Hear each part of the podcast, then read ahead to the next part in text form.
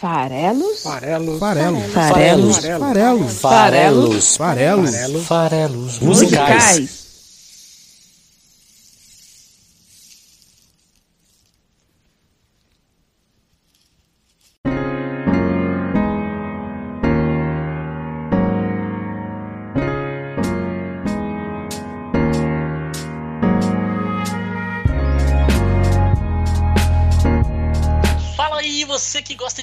Música, meu nome é Paulo Farelos. Estamos aqui para mais um Farelos Musicais, o seu podcast de interpretação de letras de música, toda quinta-feira aqui no site esfarelar.com.br. Hoje é quinta-feira, dia 19 de novembro de 2020.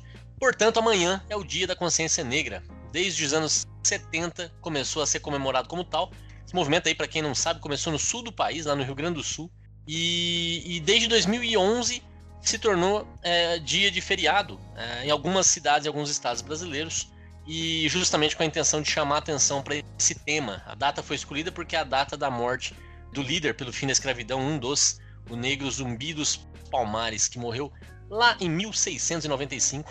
Digamos que sim, a escravidão acabou como era, mas os problemas e a, a, a dívida permanecem por aí.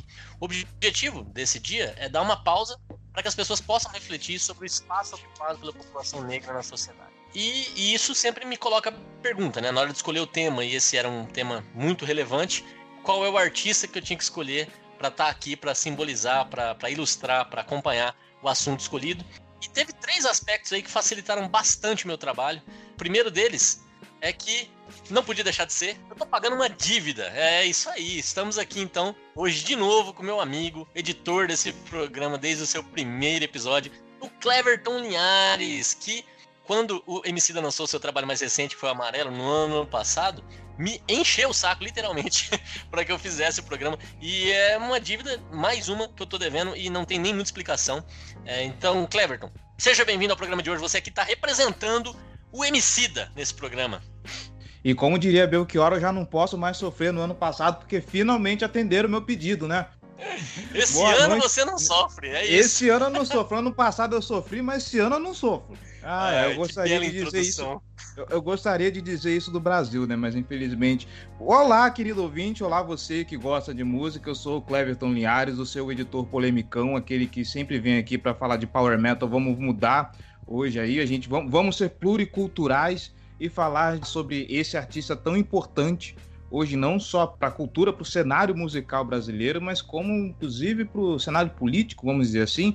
É, em off eu conversava aqui com o Paulo de como esse cara é maravilhoso quando ele resolve vocalizar e colocar sua posição, quando ele resolve demonstrar as opiniões dele, não só porque ele é um cara forte, ele é um cara polêmico, ele é um cara politizado, ele é um cara cabeça, um cara inteligente. Então, se o MC abre a boca para falar alguma coisa, você tem que baixar a cabeça e escutar, porque lá vem sabedoria, lá vem coisa muito importante. E hoje vamos dar espaço para falar sobre um tema, dois temas, três temas, tem 50 temas para falar em cima desse assunto. Sabe, é, é uma música que dá pra gente trabalhar vários aspectos, não só o tema da consciência negra, como o Paulo já falou. Aliás, eu tô muito surpreso em você ter dito que é, esse movimento começou no Rio Grande do Sul, de todos os estados brasileiros, onde eu menos esperava que fosse brotar um, um negócio Por desse. negros de lá, né, Cleves? Uhum. Sim, buscando espaço, mas é, é lá é um, justamente talvez porque você menos esperava é porque lá as pessoas mais sentiam necessidade de chamar a atenção para o problema. Né? Bom, eu vou ser é... chincalhado agora por citar esse grande filósofo alemão, mas quando perguntaram para Marx onde seria mais provável que brotasse a, a, a revolução, ele disse que seria na Inglaterra porque lá o, o, terreno era mais fértil para isso. Ele nunca imaginou que seria de algum lugar atrasado e feudal como a Rússia. Pois é. É onde é... menos espera que apareçam essas coisas. Exato, é onde tem mais necessidade, acho que esse era o ponto, né? Uhum. Bom, o fato é que você tem muito mais legitimidade também para abordar o tema do programa. Seja bem-vindo, Cleves, de novo, para não falar de Power Metal pela primeira vez. Tô devendo esse programa para você há mais de um ano, tô aqui para pagar dívida também. É, e não é o único, né, que tá me cobrando por isso, porque é, esse programa eu também vou dedicar para minha amiga Talita, que também me mandou um áudio com trecho de uma das músicas do álbum do MC e falou: "Você tem que fazer um programa sobre o Amarelo" e eu tô aqui para, enfim, pagar duas dívidas ao mesmo tempo. Eu falei que tinha três motivos, né? Um é esse, o Dia da Consciência Negra e, o, e a dívida que eu devo a vocês. Esse é um motivo só. Mas tem mais. Hoje, quinta-feira, no dia do lançamento desse programa, teremos a definição dos vencedores do Grêmio Latino. E o Nobre Emicida concorre em duas categorias. Então vamos ver se hoje ele vai sair de lá premiado, incluindo aí melhor álbum para o álbum amarelo e melhor canção, a música que a gente vai falar aqui hoje. Então toma essa, você que não sabia.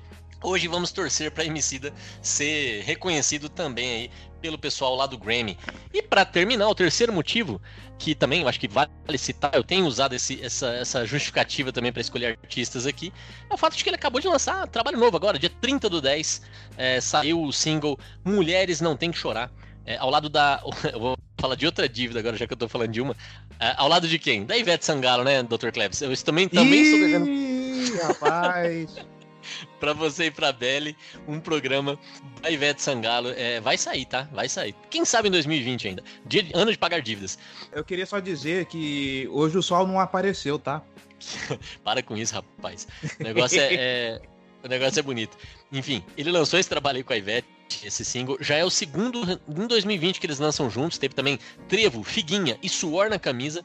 Então, tá afim de conhecer um pouco mais do Emicida. Tem música nova, tem esse álbum que vai ser premiado hoje à noite lá no Grammy e tem toda a trajetória dele que a gente vai apresentar daqui a pouquinho. Foi fácil até escolher o artista. Falei, Cleves. Foi, foi meio foi trivial até, né? Assim, é, eu quero decepcionar agora toda a audiência, porque tenho que reconhecer que eu não sou um cara que acompanha muito de perto o, o trabalho do Emicida. Eu sou um cara que acompanha o Emicida assim, pô, o Emicida vai passar em programa tal. Eu ligo ali para assistir assim, o cenário do rap paulistano, e aí a gente vai falar um pouco disso mais, mais pra frente, é, é algo que, querendo ou não, todo mundo que mora em São Paulo, seja na cidade, no estado inteiro, é atingido por isso, não tem como escapar. Todo mundo conhece Inconsapiência, todo mundo conhece Emicida, todo mundo conhece Criolo, todo mundo conhece Mano Brown, assim, não adianta você escapar porque o rap sempre vai te atingir. E eu sou um desses caras que é atingido por aquilo que aparece ali no mainstream e aparece na camada. Então, eu não sou assim um grande acompanhador do trabalho do Emicida de conhecer todos os álbuns, conhecer todas as músicas. Eu até, inclusive, eu acho até uma falha de caráter minha.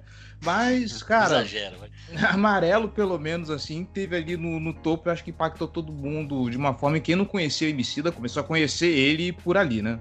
É, eu, acho que assim, ele, ele tem alguns pontos na carreira em que ele começou a chamar atenção. Realmente esse álbum chamou muita atenção, mas não foi. É, várias outras pessoas começaram a conhecer ele antes. A gente vai falar dessa trajetória, Cleves, até para ilustrar. Isso que você falou é verdade. O rap paulistano tem aí uma, uma, uma, representatividade importante no cenário cultural brasileiro, não só do Estado. Né? Acho que transborda fronteiras. Assim, assim como você, eu tenho os meus artistas favoritos, mas são muitos do mainstream aí do movimento. E também não é o gênero que eu mais ouço. Também não sou o cara que conhece no detalhe todas as letras, não, mas eu já ouvi bastante. É, posso dizer que vou além do. Porque, pelo que eu entendi, você conhece e, e admira muito o MC da Pensador, né? Sim, que, a, a pessoa que se posiciona, etc. Uhum. Uhum. Mais até do que o MC da músico, né? É, eu conheço os, um pouco dos dois aí, mas vamos, vamos falar um pouquinho. Vamos, vamos aprofundar. Antes de entrar na história é, do MC em si e depois falar da, da canção, eu fiz aqui uma breve uh, recompilação porque me, me pegou essa questão assim, estamos sendo aqui no Farelas Musicais cometendo o mesmo pecado, né, de falta de representatividade? Eu, eu, eu acho que sim, tá? Eu fiz aqui um, um apanhado de artistas negros no programa até aqui. E não foram tantos, não foram tantos. O primeiro artista negro com mais destaque dentro do, do trabalho que apareceu aqui foi lá no episódio 21, que é o Carlinhos Brown, que a gente fez no episódio do Tribalistas. Mas ali nem é meio forçando a barra, né? Porque ali no uhum. fundo é o Carlinhos Brown é um artista negro relevante, sim, mas a, a, música nem é cantada por ele, enfim, a música que a gente escolheu e tal, a gente não, não, não, podemos dizer. Mas logo em seguida a gente já corrigiu esse problema no 23, que teve linha de frente com o Criolo. Depois lá no 43 a gente teve Teatro Mágico, o Fernando Anitelli. No episódio 44, Get Lucky, que é do Pharrell Williams, né? É, é, do Daft Punk, de novo uma forçadinha de barra. É, depois no 71, olha o lapso, do 44 pro 71, é, a gente teve o Rapa, Minha Alma. É, daí no 73 teve Elza Soares, Pequena Memória de um Tempo Sem Memória. No 94, a gente teve o Lucas Moura, que é do vocal, um dos vocalistas lá do trio Trigo, mas também é, é, ok, ali sim, ele é um dos, dos, dos, três cantores junto com os irmãos Levi, mas enfim, ali é, não era tanto a trajetória deles que contou. No episódio 103, o Alcione, é, com Não Deixa o Samba Morrer, 107 teve Jair Rodrigues com Disparada, E agora nós temos o, o MC daqui no 111. É, então aí dá para contar 10 de 111. Isso é menos de 10%, ou é 10%. Ainda tem umas forçadinhas de barra no meio. Então realmente acho que tô um pouco decepcionado com a minha representatividade aqui na, na nossa FM. É um pouco branca demais, digamos assim. Mas não se culpe porque ah, o, poxa, o Farelos Musicais não está representando tanto a, a, negritude, não tem tanto artista negro. É, primeiro que é muito legal que pelo menos está sendo feita essa reflexão, acho que isso é mais importante. E segundo que isso mostra, inclusive, como que funciona o, o, o racismo estrutural, porque a gente faz essas coisas sem perceber. É quando a gente para para fazer análise e pensa, caramba, tem uma coisa errada aqui. Percebo que tem muito aqui, como eu tava falando, tem dos que eu citei, né, que dá 10%, a gente sabe que na verdade metade dos programas são nacionais, metade dos programas são internacionais, né? E a gente percebe que quase todos os nomes que eu citei são nacionais. Né? Então, só recapitulando: Jair Rodrigues, Alcione, o Trigo, a Elza Soares, o Rapa, Teatro Mágico, Criolo, Tribalistas. Eu só citei um internacional. Quer dizer, a minha falta de representatividade da negritude está muito no cenário internacional. Curioso isso. Mas é isso. Hoje vamos aqui fazer mais um episódio importante sobre a cultura negra, sobre o Emicida, mas em homenagem ao dia de amanhã, ao dia da consciência negra. É a nossa forma aqui de também pausar e refletir um pouco a respeito disso. Estamos em todas as redes sociais, segue a gente lá no Twitter, arroba o Esfarelado, no Instagram, esfarelado.com.br, que é o site onde você encontra tanto esse programa quanto uma série de outros conteúdos diversificado sobre vários temas relacionados à cultura e arte.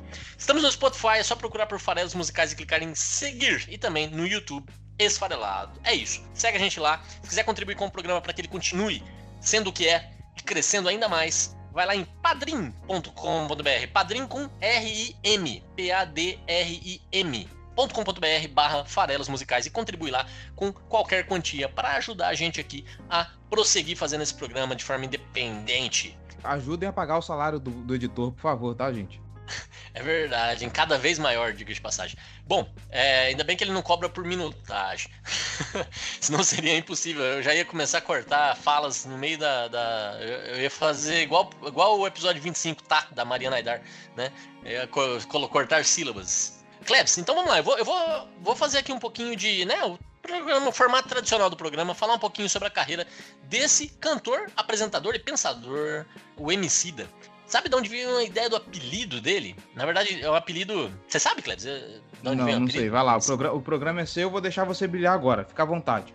Ai, obrigado, velho. Então, você que escolheu a, música, diga de passagem. Tem, convidado escolhe a música aqui nesse programa. Bom, mas Emicida, olha só que interessante. O que, que é a, a, figura dessa pessoa que é o cara que conduz as festas em determinados cenários desse tipo de rap, etc., conhecido por MC, de mestre de cerimônia, né? MC. Então, Emicida é, é uma brincadeira que mistura MC com homicida. Olha que loucura. Aí você vai falar, putz, homicida, como assim? Sim, porque o Emicida ganhou esse apelido porque ele assassinava vários dos concorrentes dele nos duelos de rap é, que fizeram ele famoso. Ele começou muito parecido com o, o, o, cenário também ilustrado naquele filme que eu já trouxe aqui, o filme do, do Eminem, rapper branco americano, é, que é o filme. Eu, eu trouxe a música é, Lose Yourself, né? Lá do Eminem, fala um pouco sobre esse cenário cultural da, da das rinhas de rap. E o Emicida Cara, ele, era, ele ganhou 11 vezes seguidas uma das principais competições aqui em São Paulo. É, ganhou a rinha dos MCs mais de uma vez. Como ele, então, é uma competição homem a homem, direta ali, quem rima melhor na opinião da galera e tal. E ele ganhava sempre, ele ganhou o apelido de homicida. E aí, MC, de, de, de papel que ele desempenhava, virou Emicida. Esse é o nome artístico do Leandro Roque de Oliveira. É legal hum. também colocar que Emicida, ele transformou isso num acrônimo, né? Sim. Que aí Exatamente. Emicida, Isso Emicida é passou. É, Emicida, de repente. Assim, primeiro que a ideia começa dessa junção, né? Ah, o cara assassinava os malucos lá na, na, nas batalhas de, de, de, rap. E aí ele pegou, pegou isso, assim, de um termo pesado e transforma num negócio tão bonito que é enquanto minha imaginação compuser insanidades, domino a arte. Isso só pode vir da cabeça Eita. de rapper, cara. É, mas é, é, bem legal, né? É bem legal essa, essa ideia de transformar as palavras e tal, né? Usar as palavras para criar arte, enfim, é, é, é, o, é, o, ofício do cara, no final das contas, que ele usa muito nas letras, inclusive, essa ideia de. A gente vai, inclusive na letra de hoje, ele, ele sempre traz um jeito de falar da, da vocação dele para escrever nas próprias canções, né?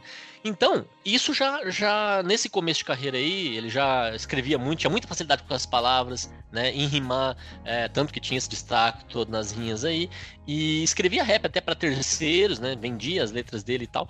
E começou a gravar, começou a gravar também, começou a chamar atenção, começou a ter fã-clube, né? As pessoas que iam para curtir ele começavam a gostar dele, evidentemente, né?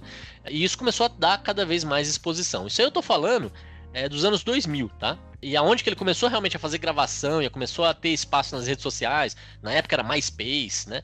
Também já tinha YouTube, ele começou a bombar um pouco lá também. Foi aí 2005 para frente. Aonde ele realmente teve o primeiro boom, é o primeiro momento em que, aí é o que você falou agora há pouco, né? Ah, todo mundo conheceu ele por conta do amarelo. Realmente ele foi para outra camada no amarelo. Mas dali em 2008, ele já tinha um vídeo no YouTube dele com 8 milhões de visualizações. A gente não pode falar que isso é pouca coisa, eu acho.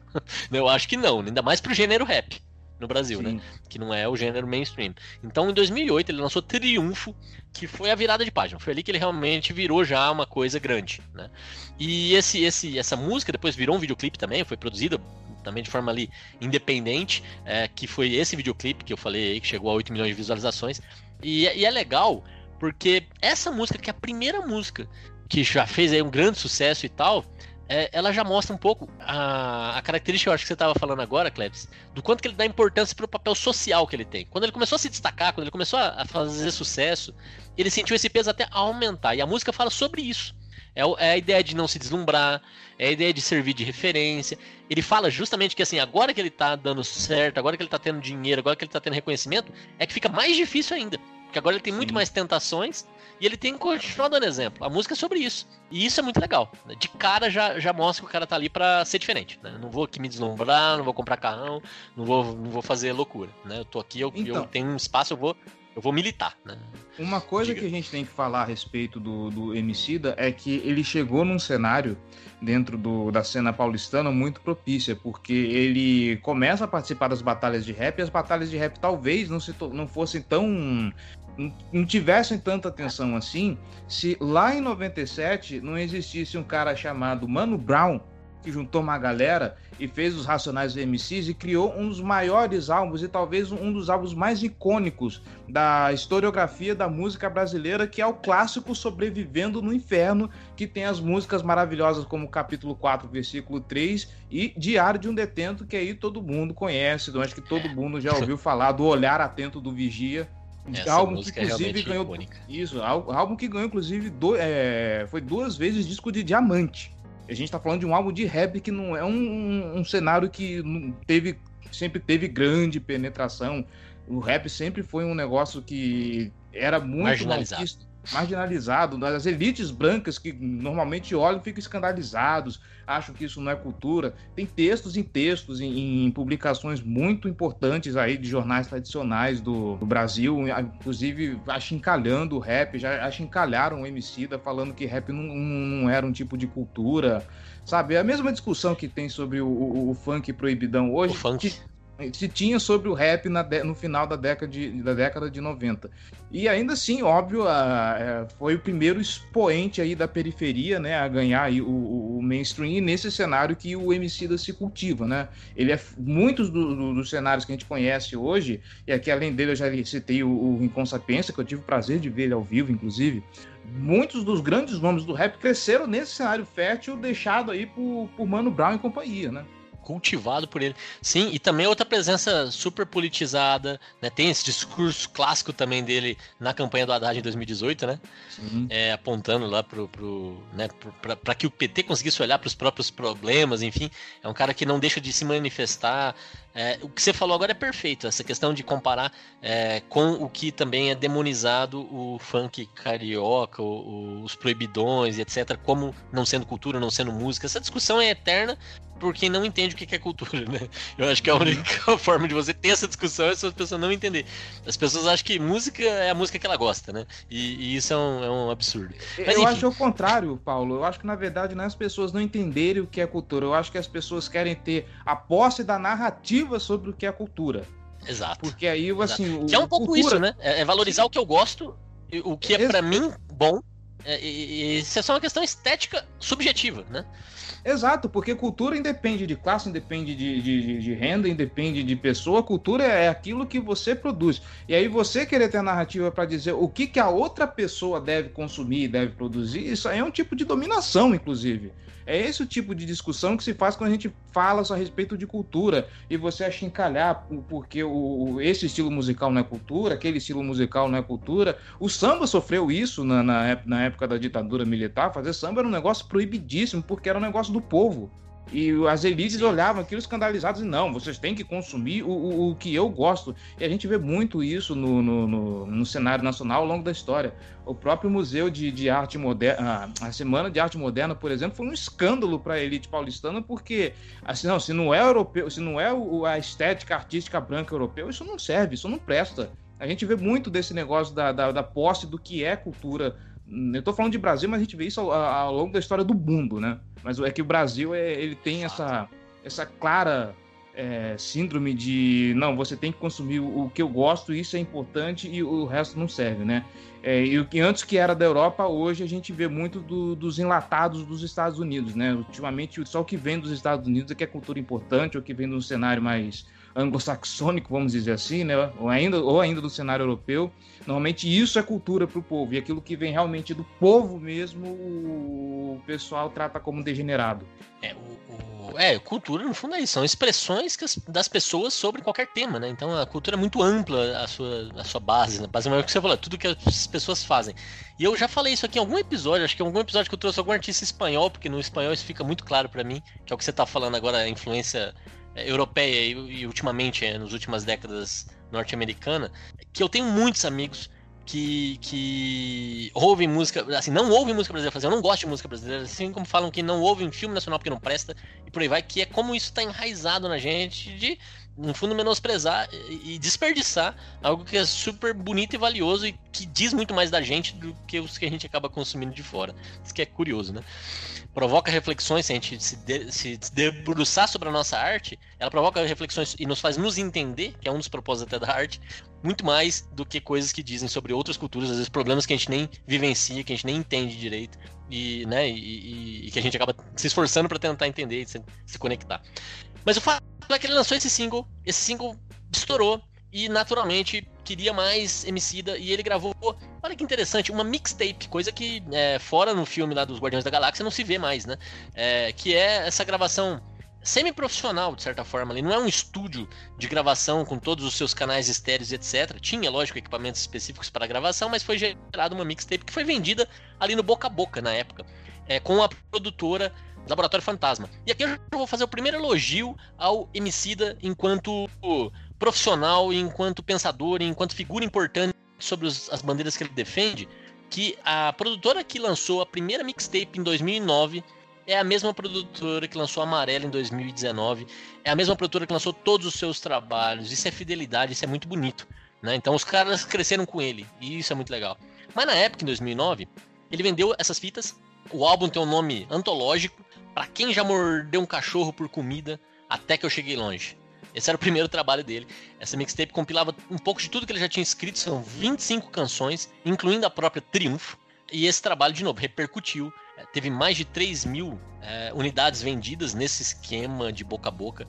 Os preços eram. Era, a pessoa escolhia quanto queria pagar, podia pagar 2 reais, 5 reais, 15 reais, enfim. Isso também é legal porque democratiza o acesso à música, ao mesmo tempo que é justo com quem produziu, né? Porque tem algum retorno. E é um modelo aí bem, bem diferenciado, bem revolucionário. Teve várias indicações ao VMB, o Video Music Brasil da, da MTV. A MTV é uma emissora que tem muito a ver com a história do Emicida, então vou, vou trazer aqui os prêmios do VMB para ilustrar um pouco essa trajetória. É, teve indicações como melhor artista de rap, como aposta MTV, acho que foi uma boa aposta. Saudades, inclusive, quando a MTV era relevante, né? É, a MTV acabou em 2013 justamente porque ela foi perdendo a relevância, porque ela foi se afastando da música, né? É, é uma, é uma coisa até bizarra para uma, uma, uma, emissora que já foi tão legal quando ela era focada na música, né? Enfim. Uhum. Mas é, não ganhou. O Triunfo não ganhou como videoclipe do ano, ele foi vencido por. Eu vou fazer um jabá aqui porque eu gosto, né?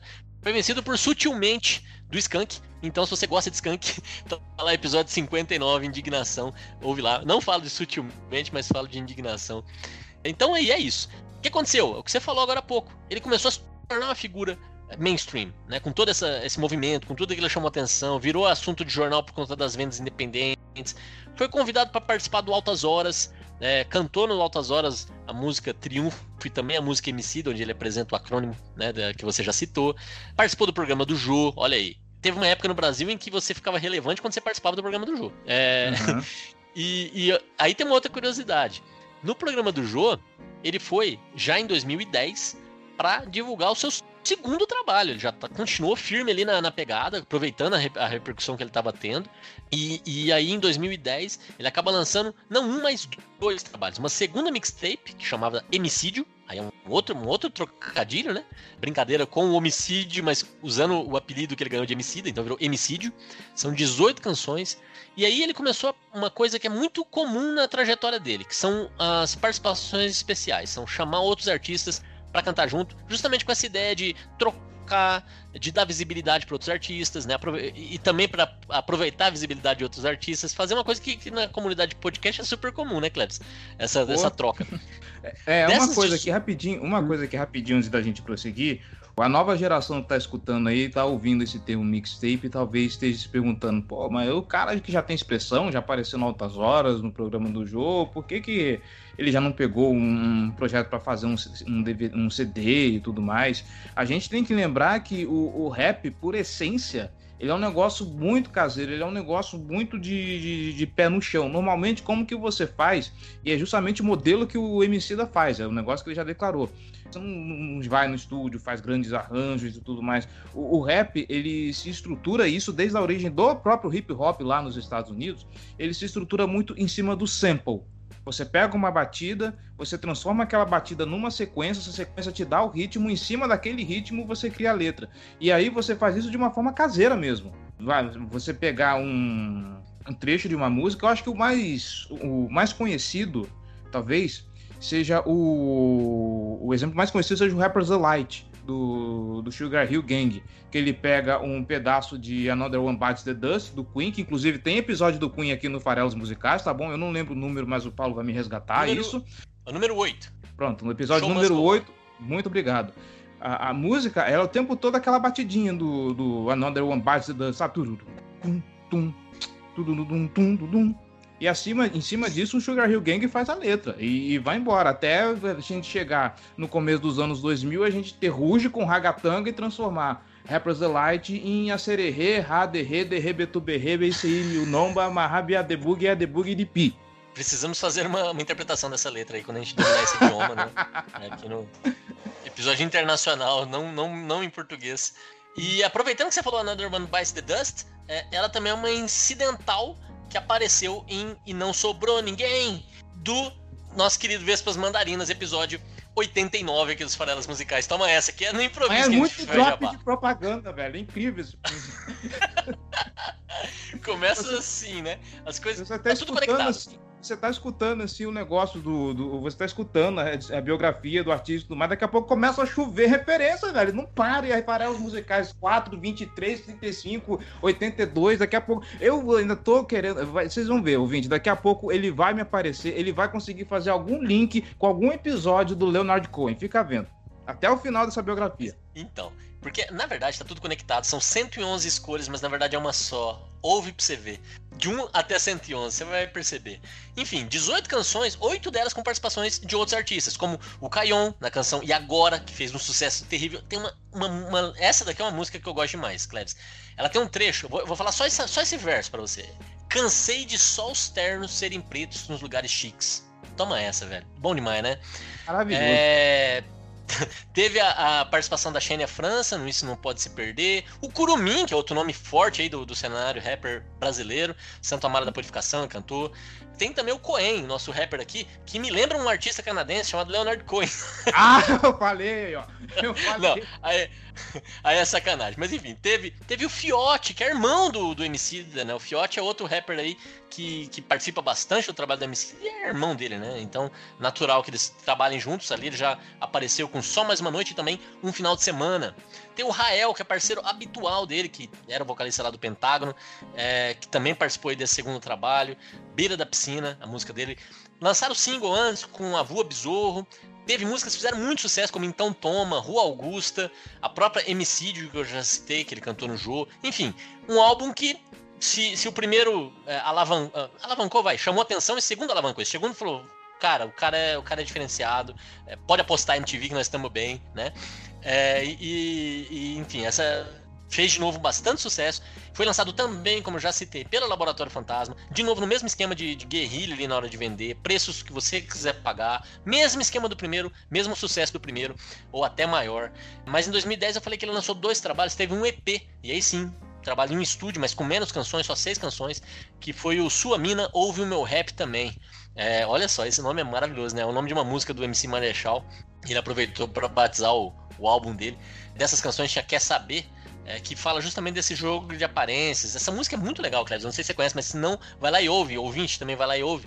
Quer saber é justamente sobre essa questão de que chances que o negro tem quando ele não tá com o nome dele no cartaz do show, sabe? Será que o, o se fosse a mesma pessoa, mas sem a conta bancária, sendo o faxineiro, sendo o chapeiro, é, teria a mesma chance com as outras pessoas? Não só do ponto de vista romântico, mas de qualquer ponto de vista, né? É, é muito mais fácil quando você tem grana, né? Então é um pouco esse o tema dessa música, quer saber? Que é muito foda, é muito foda. Enfim, nesse ano de 2010, que não acaba nunca aqui na nossa trajetória, um ano bem importante na vida dele, nasceu a primeira filha dele, a Estela, que era filha da, com a Carolina, que era a esposa dele na época. E ele se tornou também entrevistador do programa Manos e Minas da TV Cultura, que cobre justamente a cena musical independente, principalmente música negra. Um programa bem antigo, ele data ali de 93, o início desse programa, já teve vários apresentadores. Hoje em dia ele é apresentado pela rapper Roberta Estrela Dalva, é, desde 2016 é ela que está tocando no programa, mas já teve vários outros nomes no elenco. O primeiro deles foi o Dundum, depois teve o Rapping Hood, que também é outro nome bem conhecido da cena. O Taíde já foi apresentador, enfim. Em 2010 é, ele não foi apresentador, veja bem, o, o MC foi convidado para ser entrevistador, mas é, nesse momento ele começou a, até aparecer na televisão e conhecer gente da cena musical. Então isso também tornou ele um cara bem relacionado, facilitou muito é, ele ter essa, essa ideia de trazer as colaborações para os trabalhos deles. Diga-se de passagem, TV Cultura também é uma emissora que fomentou muito o, o cenário da, da, da música da música nacional, principalmente cenário paulistano, que eu acho que todo mundo aqui que é de São Paulo já deve ter parado alguma vez para assistir o, os programas do Som Brasil, principalmente aqueles ao vivo no, no Sesc Pompeia. O próprio Emicida já participou de, é, desses programas e o Sesc é um lugar que abre muita porta para a gente independente, para gente que está começando, para gente que aí tá que quer um espacinho no, no, no, mainstream, eu recomendo muito.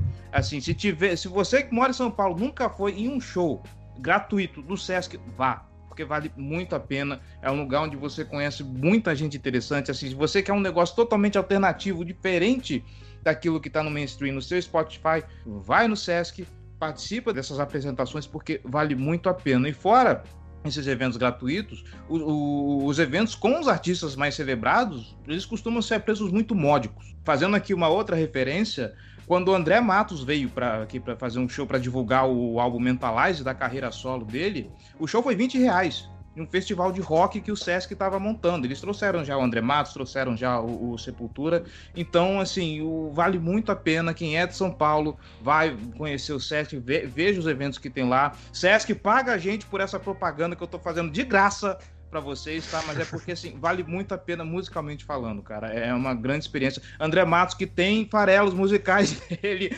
aqui também. Eu não tô falando nada, hein? Realmente foi a sua primeira participação aqui no programa, né, Cleves? A gente foi. fez a homenagem lá devido à uhum. morte, uhum. trágica morte do nosso grande uhum. é, André Matos. E já que você tá falando, você tá me dando outro gancho, velho. Eu sinto muito aqui, tá virando realmente um, um, um cross episodes aqui citando. é, eu fui já ver o programa do Rolando Boldrin quando a minha amiga Tamir Stanus, que tem programa aqui também pra ela, acho que é o programa 39, ah, lá, o Rio Coração e tal, e Canto Pau Debaran, ela tava lançando o segundo álbum dela, aí para divulgar ela foi lá no, no programa do Boldrin, eu fui lá assistir, e nesse dia tava também se apresentando lá a Selmar, que é uma artista que eu até tô em dúvida aqui agora pensando na etnia dela, talvez ela devesse estar computada ali, Apesar dela ter os olhos claros, eu acho que ela tem ascendência negra, mas eu não tenho certeza. E ela já passou por aqui no episódio 93 com Boi de Axixe. Eu vi ela ao vivo. E a dica do Cleves é matadora, tem que ir lá é, no, no Sesc mesmo, porque já vi tanta coisa boa no Sesc na vida. Sescão do peito, realmente. É, sou fã. Então vamos seguir aqui, porque agora chegamos em 2011. Você conhece, já ouviu falar do festival Coachella na Califórnia, Cleves? Ah, quem não ouviu falar do Coachella, né? Quem não ouviu, sabe quem foi o primeiro rapper brasileiro a participar desse festival em 2011? Sim, você sabe, ele. Emicida, Emicida. exatamente. é um feito, cara, é um feito, né? Não é, não é qualquer coisa, não. E na terra do rap, né? É, não, não a Califórnia em si, mas os Estados Unidos, né? É realmente uma, uma coisa para se chamar a atenção. É, nesse ano também ele participou, já que ele participou do Coachella, por que não participar também do Rock in Rio, nosso evento musical símbolo do país. O Rock in Rio, teve edição em 2011 e teve participação dele não como artista principal, mas participou do show do NX0, essa banda que ele tem uma gravação em conjunto e ele subiu no palco lá do Rock in Rio para cantar junto com os caras. Fez participação também em música da Martinalha, concorreu de novo no VMB, já falei que o MTV aqui tem uma participação na vida dele, né? Concorreu de novo. É, hit do ano com Rua Augusta. Ganhou dessa vez melhor clipe do ano com Então Toma. E ganhou também como. Não, concorreu só, como artista do ano. Enfim, segundo ano consecutivo lançando trabalho, segundo ano tendo repercussão, inclusive aí na crítica, chamando a atenção de um público cada vez maior com essas participações em festivais. E aí, por que não, lança o segundo EP em 2011. O cara não parava de trabalhar do Zika Braba, do Zika, mas escrito com esse do Zika, escrito com D-O-O, por que não? E tudo junto, do Zika Braba. E a Revolução Silenciosa é o nome desse trabalho dele, com 10 canções, sendo que, né, como eu já falei, oito dessas canções com participações de outros artistas. Então 80% do álbum não é o MC da sozinho, sendo que nessas duas que não são, uma é a introdução, em que é só alguns segundos de, de trecho de música ali, nem conta direito, né? Então, na prática, é, é sempre com alguém junto. Tem o resgate do Rael, o resgate do Fiote, mas teve participações de novos nomes também, como MV Bill, é, o Dom Pichote, a Fabiana Cosa, que é outra parceira que se tornou habituê aí. Nesse álbum, ele lançou Zica Vai Lá, que é uma música que eu gosto demais também. lançou Viva, fizeram bastante sucesso na época. Esse álbum foi gravado em Nova York. Aí sim, reduto do, do rap americano. Foi produzido por uma dupla norte-americana e, e, teve um modelo de vendas muito louco, velho. Foi vendido por Twitter. Você, bastava você twittar lá com uma hashtag específica do, da campanha e tal, para dar divulgação, e você podia baixar o download. Você recebia um, um link para fazer o download. Olha que loucura. Eu acho isso legal. Eu, eu, eu, acho que assim, o, o grande lance do, do artista é, é o público sabe? Você não faz um trabalho, você faz um trabalho falando daquilo que você sente, falando da sua percepção de mundo, falando é, das suas experiências, você não faz o trabalho para você, você faz o trabalho para o público e a partir do momento que você cria, joga isso para a audiência, aquilo, aquilo faz parte da audiência, a audiência que sabe o que fazer daquilo. Então, você facilitar o acesso, você comunicar desse jeito com, com, com a galera, é muito interessante, ainda mais o, o, o Emicida e, todo, e toda essa galera que, que é conectada com a base. O, o legal do rap é que ele é bastante intimista, né? O, você olha para os grandes festivais de rap, para os shows e, e a aproximação do, do rapper, do, do, do apresentador, com, do, do, cara que está no palco com o público, eu acho que é o mais próximo que ele tem dele com a sua audiência do que em outros estilos musicais. O rock talvez tenha um pouco disso, ele tem muitas bandas no cenário, de, no cenário nacional que são expoentes disso. Um dia, quem sabe, teremos episódio de Charlie Brown Jr. para poder contar também essa história. Tá, tá na Mas, fila, tá na fila. Sim, porque assim, o, o, o, Chorão, mano, ele ia lá em Santos e chamava a molecada de graça pra ir no show dele. E ele não tava nem aí. Sabe, o negócio é apresentar o trabalho dele pra molecada, tem alguma coisa pra molecada fazer e, assim, o cenário do rap é, é desse jeito também, é bem intimista, bem próximo com, com o público, isso é bastante interessante. E aí o MC da percebendo essa ideia de que, pô, as redes também são um grande canal de comunicação entre ele e o público, jogou essa e, poxa, foi um sucesso danado. E isso que você tá me falando também tem um outro ponto bem legal, né? Cara, futebol que tá rolando aí na pandemia, sem público no estádio, é uma coisa tão triste. E, e é, é, um pouco isso, né? Teve também várias lives de artistas que os artistas falaram, cara, sem a energia do público aqui eu tô cantando uma parede, uma coisa não é igual. E é isso, né? A conexão do público com a arte, né? Seja da, da torcida com o seu time, seja do artista com o seu público e, e vice-versa nesse caso. É, é uma coisa muito bonita. É, eu acho que isso faz parte da expressão cultural. Essas coisas só viraram o que são por conta dessa conexão que sustenta né, essa, essa, essas duas coisas, né? Tanto o esporte quanto é, a música, por exemplo. E, bom. Não, parando, falando em esporte. Ouvinte, segunda-feira tem mesa redonda de bar, tá? Ah, normalmente começa às oito e meia da noite com o Paulo Farelos e o Miguel Augusto. Ah, não sei se o Antônio continua, eu tive que sair por problemas seletistas, mas é isso aí. Se você quer ouvir uma opinião totalmente calibrada, totalmente embasada, totalmente estruturada, totalmente, totalmente fundamentada sobre futebol, cola lá segunda-feira no YouTube, live do Mesa Redonda de Bar, tá bom? Abraço. É isso aí. Inclusive, esse programa tem uma queixa para fazer aqui publicamente. É, ele era para ser muito mais mesa de bar do que mesa redonda, mas ele tá indo por caminho contrário. Estamos cada vez mais analíticos em nossas participações, mas é isso mesmo. Toda segunda-feira. É porque tá faltando rola. aqui o torcedor do Vasco, cara, pra, pra zoar o barraco. Fica lá vocês dois, todos, forma, todos formaizinhos, não. Vamos falar sobre a rodada, vamos falar. Não, pô, tem que pois chegar é, alguém pra tacar a cadeira. É... Faz... Exato, que eu tô sentindo falta, Clevão. Volta lá, velho. O Tom tá assim, tá? Ele vai participar agora segunda-feira, vai ter, um pouco mais tarde, sempre entre 8 e meia e 9 e meia da noite começa. Bom, mas que, que emissora que é super importante na história do, do, do nosso amigo Emicida, que eu tô contando a história dele aqui? A MTV. Por quê? Porque além de tudo que eu já falei, em 2011 ele tem um programa próprio para ser apresentador pela primeira vez na TV brasileira. Ele estava aproveitando esse espaço é, também na, na, na televisão. E na MTV ele apresenta o programa Sangue B e, e, de novo, em 2012, aí, o ano seguinte, mais cinco indicações por conta do trabalho novo do Zica Braba. Zica vai lá, dedo na ferida, ganhou música do ano, é um sucesso, cinco indicações no total. É, então, cara que ano após ano a MTV realmente dando muito espaço. Eu acho que é isso, cara. Como eles fazem o prêmio de aposta, depois é só eles confirmarem a aposta dando prêmio pro cara nos outros anos, né? Coisa que se autoconfirma. Mas, bom, brincadeiras à parte, super merecida aí as premiações do nosso glorioso é, Emicida, 2012. Era já o penúltimo ano da história da emissora, mas lá ele conheceu uma pessoa que em 2015 se transformou aí na sua esposa, a, a Marina Santelena, é, que é, era apresentadora de, de é, da MTV também, tem outros programas em outros emissores, em outros canais. Hoje é a esposa do Emicida, é mãe da segunda filha do Emicida, é, nascida em 2018, que é a Tereza. E ela também é podcaster, diga de passagem, lá do nosso querido milkshake chamado Wanda. É isso aí, somos colegas então da Marina Santa Helena, esposa do Emicida. Bom, 2013, Clevinho. Antes, antes, de, antes de da gente ir para 2013, a gente precisa comentar também um, algo que aconteceu em 2012, porque isso mostra quem é o Emicida. É, em 2012 teve um show, uma apresentação em, em, em Belo Horizonte, lá no, no palco Hip Hop Barreiro. Fato. E, cara, isso é sensacional, porque antes de, de, de cantar a música Dedo da Ferida, e é uma música que fala justamente sobre, sobre desocupação, áreas pobres e violência policial. O que acontece? Teve, naquela época, é, uma, eu acho que é uma reintegração de posse, onde a polícia despejou as famílias sem terra do, do, da ocupação Eliana Silva, que é uma ocupação que ficava na capital mineira. O que, que o Emicida fez? Antes de, de começar a tocar música, convocou a galera a mostrar o dedo do meio para a polícia que estava fazendo a cobertura do evento. Só isso. O que, que acontece? Rendeu Emicida, é, Emicida vai lá e depois do show vai pro Chilindró por desacato à autoridade. É, ele não chegou a ser preso, ele foi lá, prestou depoimento e é. tal, ele nem, ele nem assinou lá o é, termo hum, lá. É, da, ele deu as costas. Discordada do conteúdo. Uhum. Exato. Uhum. Mas ele não foi preso, não, mas teve todo esse BO mesmo, teve todo Sim. o rolo.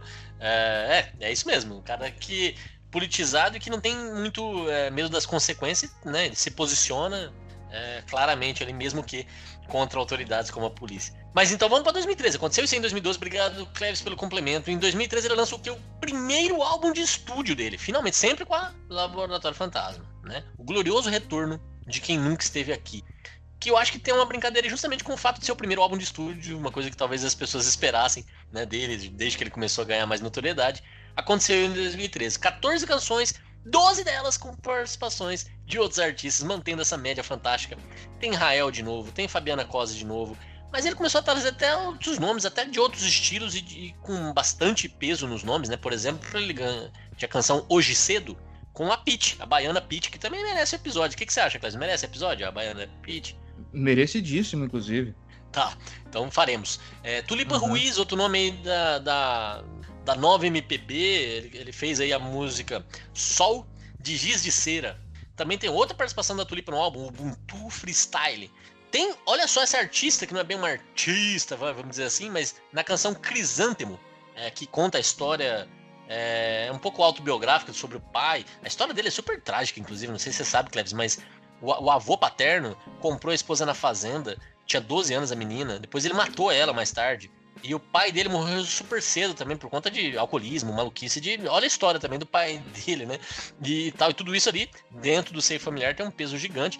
E nessa canção Crisântemo, ele conta um pouco da história do pai, do falecimento do pai e tal, e da, da trajetória do pai. E tem uma participação especial da dona Jacira, que é a mãe. Né? Então a dona Jacira não é bem uma artista, mas é uma participação especial também aí neste álbum. Glorioso Retorno de Quem Nunca Esteve Aqui. Álbum que foi escolhido como álbum do ano pela revista Rolling Stone. Toma essa.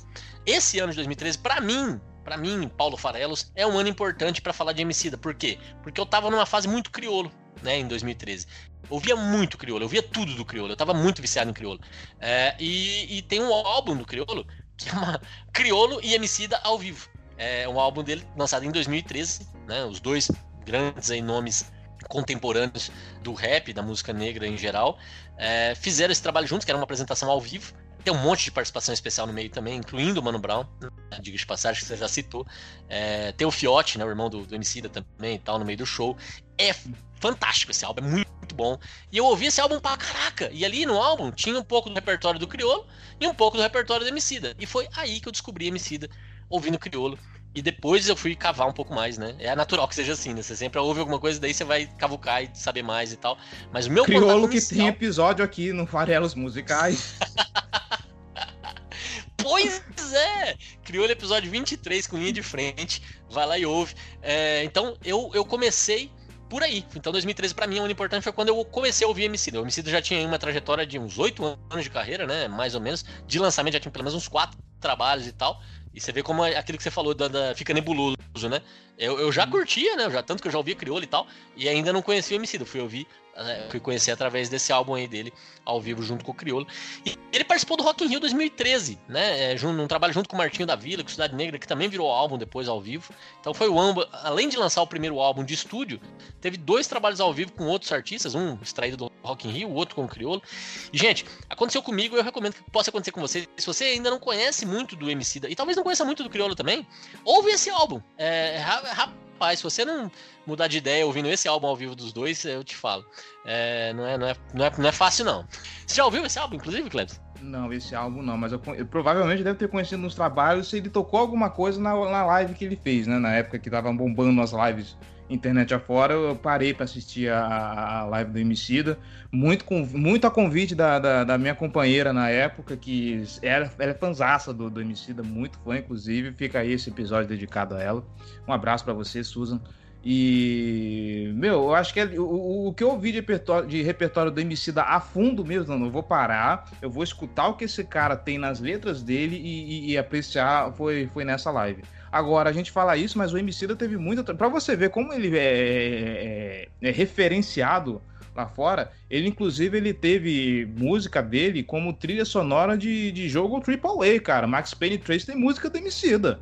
Já, já que você vai ir nessa linha aí, eu vou te falar que em 2018 ele compôs música pro filme Pantera Negra. Simplesmente o filme Toma que redefiniu, redefiniu representatividade no mundo. Deu um retorno financeiro inacreditável. E o cara tem música na trilha sonora do Pantera Negra. A música se chama Pantera Negra. É, é, não é pouca coisa, não, meu amigo. O bicho é forte. Mas antes de chegar em 2018, 2015 ainda, tem também músicas para game, como já citou aí o, o, amigo Cleves, mas ele em 2015 lançou seu segundo álbum sobre crianças, quadris, pesadelos e lições de casa. Eu adoro os nomes dos álbuns do MC, é muito bom, cara. E nesse álbum ele teve um pouco menos de participações de outros artistas, né? Das 14 canções, 8 tem participações, um pouco menos, e de novo trouxe nomes muito conhecidos de outros estilos, como no caso a MPB. Tem Caetano Veloso na canção Baiana, tem Vanessa da Mata na canção Passarinhos, que é uma canção muito, muito, muito bacana também. A Dona Jacira apareceu de novo. Enfim, tem é, é, menos artistas é, convidados, mas artistas de grande repercussão, que também levam o nome do Emicida um pouco para fora do seu público. Acho que isso funciona super bem. É, em 2015, ele ganhou com a música Boa Esperança no prêmio Multishow. Aí não tinha mais MTV para premiar ele, o Multishow assumiu o papel, começou a premiar ele como o melhor clipe do ano, Boa Esperança. Em 2016, esse álbum foi é, indicado ao Grammy de melhor álbum é, de música urbana.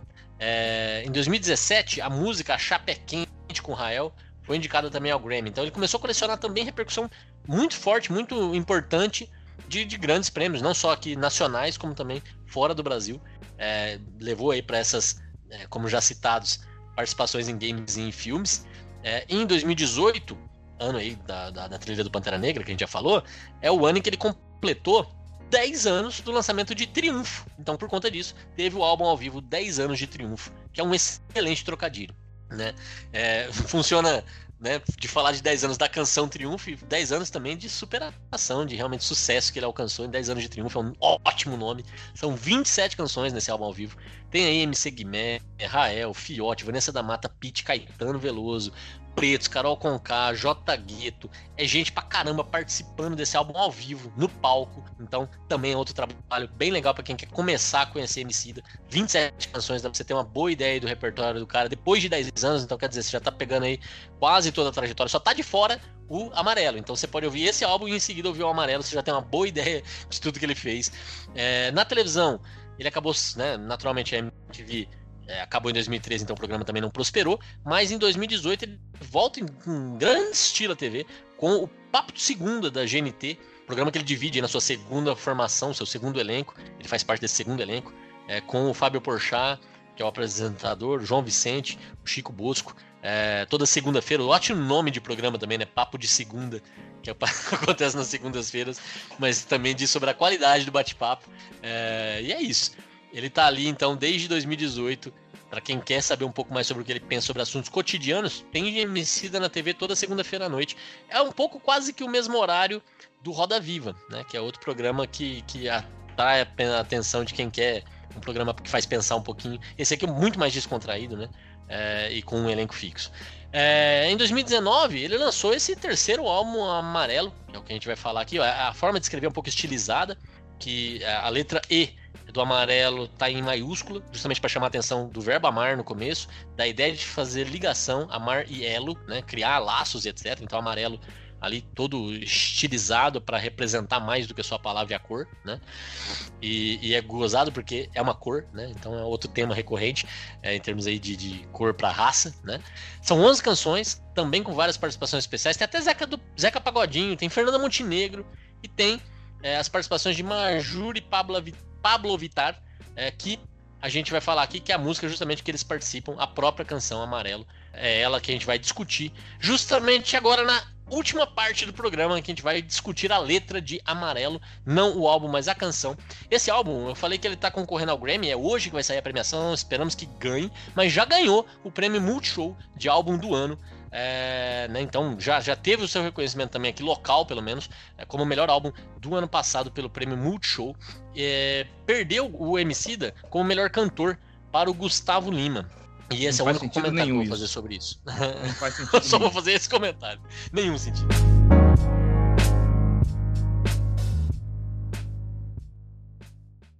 Mas vamos lá, Klebs. Chegou a hora então da gente falar sobre é, Amarelo. É, por que, que você escolheu essa música, Klebs?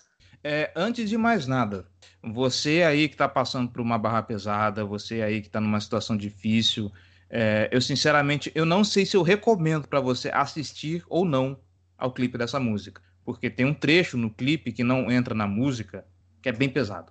É, é o que abre o, o, o, o clipe. E aí, tio?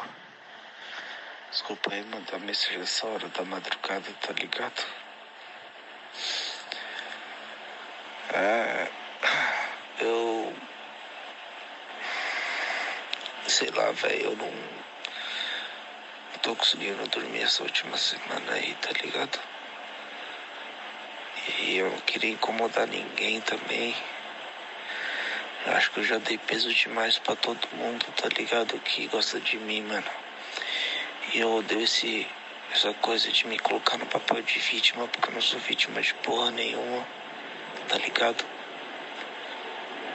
Mas às vezes não, não dá, velho. Às vezes tem que falar, mano.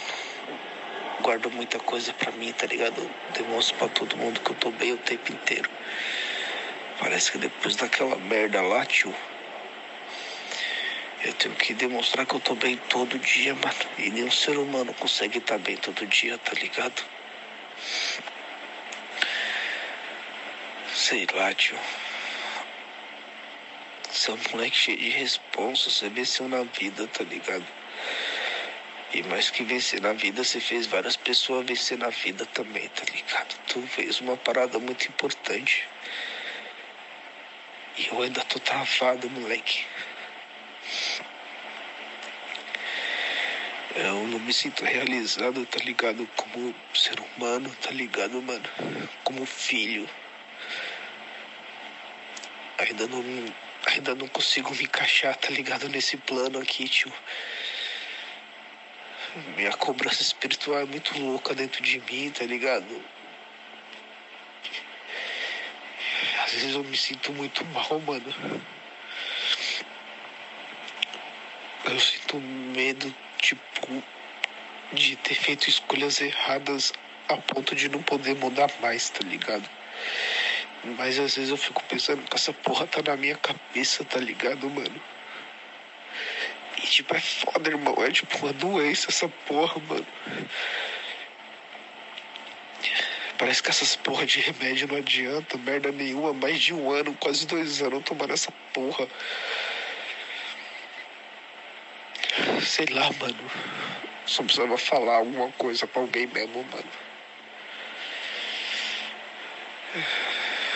Ah, é isso, tio. Uh, mas é isso. Para começar, eu tenho uma ligação pessoal com essa música. Como eu falei, assim, eu não sou o cara que é muito conectado na carreira do Emicida, mas essa música acabou me pegando porque ela fala, ela, você pode pegar essa música e encarar ela de vários jeitos. Você pode encarar essa música como sobre depressão e ansiedade, né? Inclusive, esse trecho que tem no começo do clipe é, de, é o, se eu não me engano, reflete uma fase que o Emicida passou, acho que foi em 2015, se eu não me engano, que era uma fase muito complicada, né? Ele fala que tem um, uma música dele que ele fala, eu acho que é hoje cedo, é, que aquilo não era um hit, era um pedido de socorro. Ele deixa bem claro isso para você ver o tipo de, de situação que ele estava passando na época. Uh, essa música fala um pouco sobre negritude, e como um pouco não, bastante sobre negritude. E aí ele junta os dois, né? Ele faz esse elo, pegou? Ele faz esse elo justamente com depressão, ansiedade e, e como isso né, é pouco visível dentro da, da, da, negritude, como se de repente preto e pobre não, não tivesse depressão, não tivesse ansiedade, não tivesse com o que se preocupar. E eu diria mais, uh, os negros periféricos são os que mais sofrem com depressão e ansiedade assim, se você pegar a diferença, tem até um texto aqui da Nina Lemos que fala alguma coisa a respeito, mas assim, é uma diferença muito absurda. Acho que são 12 vezes e meia mais do que uh, não, aqui ó. O índice de suicídio dentro da população jovem negra é 45% maior quando se compara com os brancos. Então você aí sente a, a, a barra pesada no qual o Emicida está tocando e não falando só desse conjunto, tá falando dele também porque ele já passou por isso. E o refrão dessa música, que ele pega esse sample do Belchior, eu acho que a gente já pode começar a falar disso, é justamente uma música para falar de superação. De, ok, a gente tá Sim. fudido, a gente tá nessa barra, a gente tá aqui é, no inferno, mas, cara, levanta a cabeça porque você pode. Sabe, existe um negócio dentro de você que é maior do que qualquer coisa, só você sabe as lutas que você passou, só você sabe as batalhas que você está enfrentando. E, mano, apesar de você estar tá passando por todas essas barras, pensa nisso aqui, cara. Olha, olha para você e pensa o seguinte: Presentemente eu posso me considerar um sujeito de sorte, porque apesar de muito moço, me sinto são e salve forte. Pensado, Deus é brasileiro e anda do meu lado. E assim já não posso sofrer no ano passado. Tenho sangrado demais, tenho chorado pra cachorro. Ano passado eu morri, mas esse ano eu não morro. Tenho sangrado demais, tenho chorado pra cachorro. Ano passado eu mas esse ano eu não morro. Ano passado eu morri, mas esse ano eu não morro. Ano passado eu morri, mas esse ano eu não morro. O passado passou, o passado morreu. Aquele você do passado que sofreu, que penou, que passou batalhas e que tombou, que estava de cara no chão, sangrou, morreu. não é mais você. O você de agora é outro. E esse outro agora tem muita batalha aí pela frente, cara. E com certeza você aprendeu com tudo aquilo que você passou, com tudo aquilo que você tomou de porrada. Agora é hora de você sacudir a poeira e dar a volta por cima, porque como diria Rock Balboa, não é quanto de porrada que você dá, mas é o quanto que você toma de porrada e ainda aguenta continuar lutando. É assim que as vitórias são feitas. Muito bom, Cleves, muito bom, é isso aí mesmo. Gostei, já, já até fez a leitura aí do trecho inicial do Belchior, que dá mais ou menos o primeiro minuto da canção. Você vê que é um sample, mas ele é, ele é tanto é o refrão da música, né? Ele vai ser cantado né, várias vezes aí como refrão, vai ser usada essa, essa ideia, como ela traz a temática. Você até comentou um pouco sobre a ideia da superação. Esse é o, é o último trecho da música, é claramente isso. Uhum. Isso que você comentou também, Cleber, só para também participar da discussão sobre a canção, né? O trecho que tá no clipe e que não tá no, né, na, na música é, no, no, álbum e, e, tal, são ali quase três minutos de desabafo, né? E, e é um, ele deve ter mandado essa mensagem para algum amigo, para alguém, e rapaz, é pesado mesmo. Mas tem muita essa ideia de que assim, eu tenho que parecer bem. E, e, cara, isso é depressão pura, né? Quando a pessoa se sente nessa necessidade de, é, de se esconder um pouco, de não se sentir à vontade para falar que tem problemas, é, um, é, um, é uma coisa que já tá caminhando para algo desse, desse tipo, uma doença mental, alguma coisa. E você vê que ele tá batido, a voz.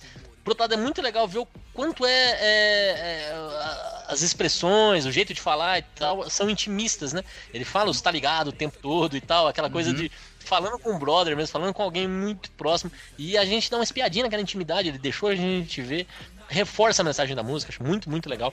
Claro, eu só não queria, antes de mergulhar realmente em amarelo, eu queria fazer um, um parênteses aqui antes, se você me permitir. Passa. Que é o fato de a gente ter né, falado até aqui do MC do tempo todo e tal, mas você já citou o Belchior, e eu já citei que, que essa canção é, também tem participações especiais da Majur e da Pablo Vittar, né? Então acho que vale a pena a gente só falar um pouquinho, porque eu acho que isso também não é aleatório, tá? A participação desses artistas especificamente. É, o Belchior nordestino, né? É representante ali dessa, dessas músicas que também falam sobre a problemática do pobre, muitas vezes, né? Tem até os, os clássicos dele a respeito do assunto, mas e isso é muito legal. Um branco, né? Que isso não é independente aí do, do da cor da pele, né? As, as pessoas sofrem no Brasil, independente de, né? As mazelas são tantas e tão divididas, são problemas diferentes, né? E o fato dele trazer uma cantora negra, trans, que é a Majur, que ainda com pouca repercussão, ainda no início da carreira, e dá destaque para ela. Ela é a primeira voz que a gente ouve ali cantando o refrão no lugar do Belchior, porque depois, como eu disse, a introdução é do Belchior, depois os artistas convidados é que tomam a voz para falar. E também a Pablo Vittar, que, que já essa muito mais é, com muito mais notoriedade, mas justamente até por conta da sua posição, defender uma bandeira muito clara, chamar atenção para essa diversidade toda, né? Uma mulher negra, trans, a Pablo Vittar com toda a sua, a sua representatividade também já que ela traz junto. E, e, o próprio Belchior, essa escolha que não é aleatória, e o próprio Emicida junto, né? Esse, esse quarteto, de certa forma, eu acho que ajuda a compor o amarelo é, ajuda a compor a ideia por trás da música. Né? E, e, eu acho que, de novo, essa escolha não tem nada de aleatório, ela é bem pensada para ajudar a compor a mensagem por trás do que ele quer transmitir aqui. Você está de acordo com isso ou você acha que não? Eu tô muito de acordo com você, cara. Eu acho que, assim, de tudo. É, esse é também um dos pilares que compõe essa música, a representatividade. Não é questão de simplesmente, ah, vou cantar um negócio aqui e, e, e pronto é, ele está trazendo essa galera que também tem as suas mazelas, também tem os seus sofrimentos. A gente está falando aqui do sofrimento do pobre, preto, periférico, mas a gente tem que olhar também a questão do, L, do, do LGBT e a Pablo Vittar e a Majura encaram isso muito bem, porque são artistas trans e pretas e que estão sofrendo assim. Eles vieram para o Brasil no, no, level hard, né? Porque é o tipo de população que mais sofre as mazelas, é mais vítima de preconceito, é que mais passa perrengue. E a gente sabe que são de origem humilde, ou seja, é, é veio com o combo, né? É, é, faz parte da comunidade LGBT, é preto, é periférico e esse tipo, é um tipo de gente que a mídia mainstream nunca vai dar espaço, né? Porque a gente sabe que as estruturas. Né, a não ser se moldam... for para mostrar algo como exótico, né? Exatamente. Olha que exótico. Aí, aí dá uhum. espaço. Uhum. Como se fosse Sim, atração agora, de circo. Exatamente. Agora, o que essa pessoa, como ser humano, tem a dizer, dá um pouco espaço. O ser humano, para dentro da estrutura construída, essa estrutura é, heteronormativa, essa estrutura branca feita por homens, normalmente vai dar espaço para os brancos héteros porque é o que a gente vê aí que são a maioria dos artistas que ganham espaço. E o MC vem justamente com essa música quebrar isso. Ele quer fazer diferente. Ele quer começar do zero, fazer tudo de novo e dar espaço para quem realmente tem e precisa ter voz. Não é simplesmente uhum. um rostinho bonito, não é um rostinho bonito. Essas pessoas têm coisas para dizer. E o MC da tá abrindo a porta para essa galera dizer o que tem para dizer. Inclusive o trecho que a Pablo Vittar aparece é muito lindo, mas a gente vai cuidar disso daqui a pouco. Calma lá. Daqui a pouquinho, vamos uma coisa por vez. Essa introdução, essa é a base em cima da qual a gente vai construir todo o racional. O Cleber já explorou um pouco aí da, da letra em si. E em seguida isso, logo ali no, no, no, primeiro minuto da canção, quando ela tá chegando nesse ponto, o MC da subvocal e ele diz: Eu sonho mais alto que drones. Combustível do meu tipo? A fome para arregaçar como um ciclone, entendeu? Para que amanhã não seja só um ontem com um novo nome. O abutre ronda, ansioso pela queda. Sem sorte. Fim do mágoa, mano. Sou mais que essa merda, bem mais. Corpo, mente, alma, um tipo Ayurveda. Estilo água, eu corro no meio das pedras. Na trama tudo, os drama turvo, eu sou um dramaturgo, conclama a se afastar da lama enquanto inflama o mundo. Sem melodrama, busco grana, isso é o Zan em curso capulanas, katanas, buscar nirvana é o recurso. É um mundo cão para nós, perder não é opção, certo? De onde o vento faz a curva, brota o papo reto. Não deixo quieto, não tem como deixar quieto. A meta é deixar sem chão quem riu de nós sem teto. Esse é o trecho que o MC da vocaliza, né? Isso dura em mais ou menos 50 segundos, vai até 1 minuto e 43 segundos. E o que, que você extrai disso aí, Klebs? É, aqui o MC dele vem para quebrar com as instituições que estão aí desde sempre, né? Porque ele fala primeiro, primeiro o MC dele gosta sempre de tratar da origem dele, da origem humilde de todos aqueles que, que têm a mesma origem humilde dele, né? Eu sonho mais alto que drones combustível do meu tipo a fome. E aí ele vem trazer à tona já toda essa galera periférica, essa galera que está nas favelas, nos guetos, essa galera que está aí na, na, na, linha da miséria, mostrar que é um pessoal que está sendo maltratado por um sistema que não quer que eles tenham voz de propósito. Ou seja, é um pessoal assim que. Eu vou arrematar aqui a, a, aquela palestra do, do, do Alexandre Garcia, onde ele faz essa comparação de trazer os japoneses para cá e mandar os brasileiros para o Japão e, ver o que acontece dentro de 10 anos. E aí eu faço uma crítica ferrenha a esse senhor execrável. E desculpa, gente, aqui eu tô para ofender mesmo. Não, não gostou, paciência. Mas esse senhor execrável esquece que no Brasil as pessoas não produzem, as pessoas não são produtivas, as pessoas não são mais criativas, não porque são, são desleixadas ou porque são acomodadas, talvez a elite branca, esperta, que gosta de usar do jeitinho brasileiro para ganhar, assim, tudo aquilo que é dele, né? Farinha pouca, meu pirão primeiro. Essa galera que aí que tá à margem da sociedade, que é periférica, eles não estão ali por falta de capacidade. Capacidade tem, mas que capacidade que você vai ter com fome? Que capacidade que você vai ter morando num lugar onde tem esgoto a céu aberto? O, o, social deveria chegar e não chega, porque só enxerga a classe média, só enxerga os brancos, só enxerga aí os ricos sabe? Então você tem que, sabe, buscar forças de dentro de você, né? Corpo, alma, mente, um tipo de Ayurveda, para quem não sabe o que é isso, é um tipo de medicina mística hindu, até, até é interessante vocês pesquisarem, mas o, o, o Emicida vem evocar isso, né? A, não temos as mesmas condições que os caras lá têm. Então a gente tem que buscar nossa força de dentro para poder derrubar esse sistema, né? A meta é deixar sem chão de quem riu de nós sem teto.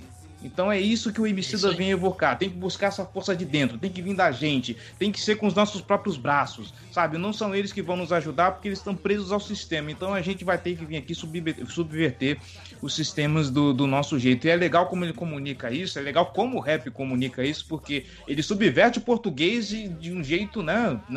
Foda-se plural, foda-se qualquer coisa. Vou comunicar como o, o, povo comunica. Na trama, tudo os drama turvo, eu sou um dramaturgo, conclama se afastar do leme enquanto, enquanto inflama o mundo, sabe?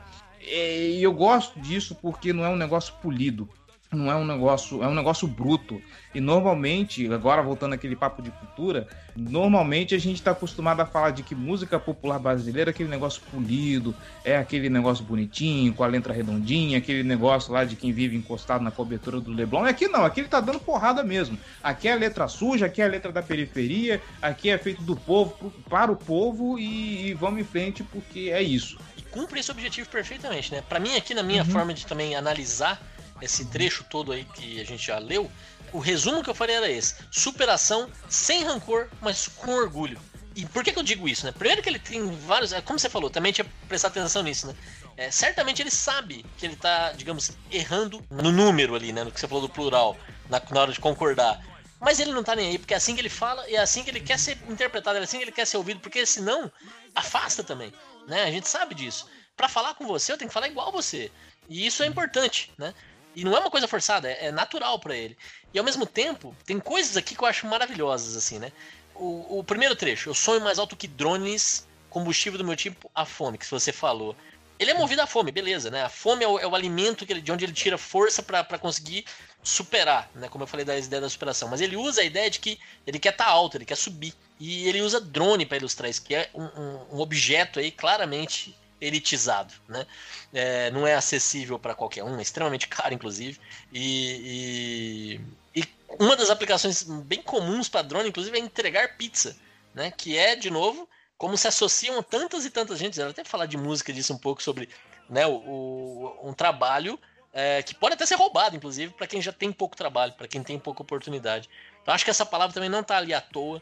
É, uma coisa que eu gosto muito, quando eu falei do sem rancor, o Abutre Honda, ansioso pela queda, sem sorte, não vai dar certo. Aí ele fala: fim do mágoa, mano. Sou mais que essa merda. Quer dizer, não tem rancor, não tem mágoa. Apesar de ter abutres rondando aqui querendo que a gente morra, é, é, não vai rolar comigo. Aí tem realmente o Ayurveda, né? Ayur, Ayurveda, super difícil de falar, que é isso aí, essa palavra parece que tem em sânscrito, é, significa ciência da vida, e é uma terapia milenária aí, realmente, que tem a ver com o que ele fala aqui, é, reunir corpo, mente e alma, que é essa ideia de você estar tá pleno, de você estar tá seguro de si, para seguir a vida, para buscar. É, e, e, aí, quando ele fala de alguns elementos aqui, eu tive que buscar no dicionário para saber do que ele estava falando. É, porque quando ele fala, por exemplo, sem melodrama eu busco grana, isso é outra coisa importante.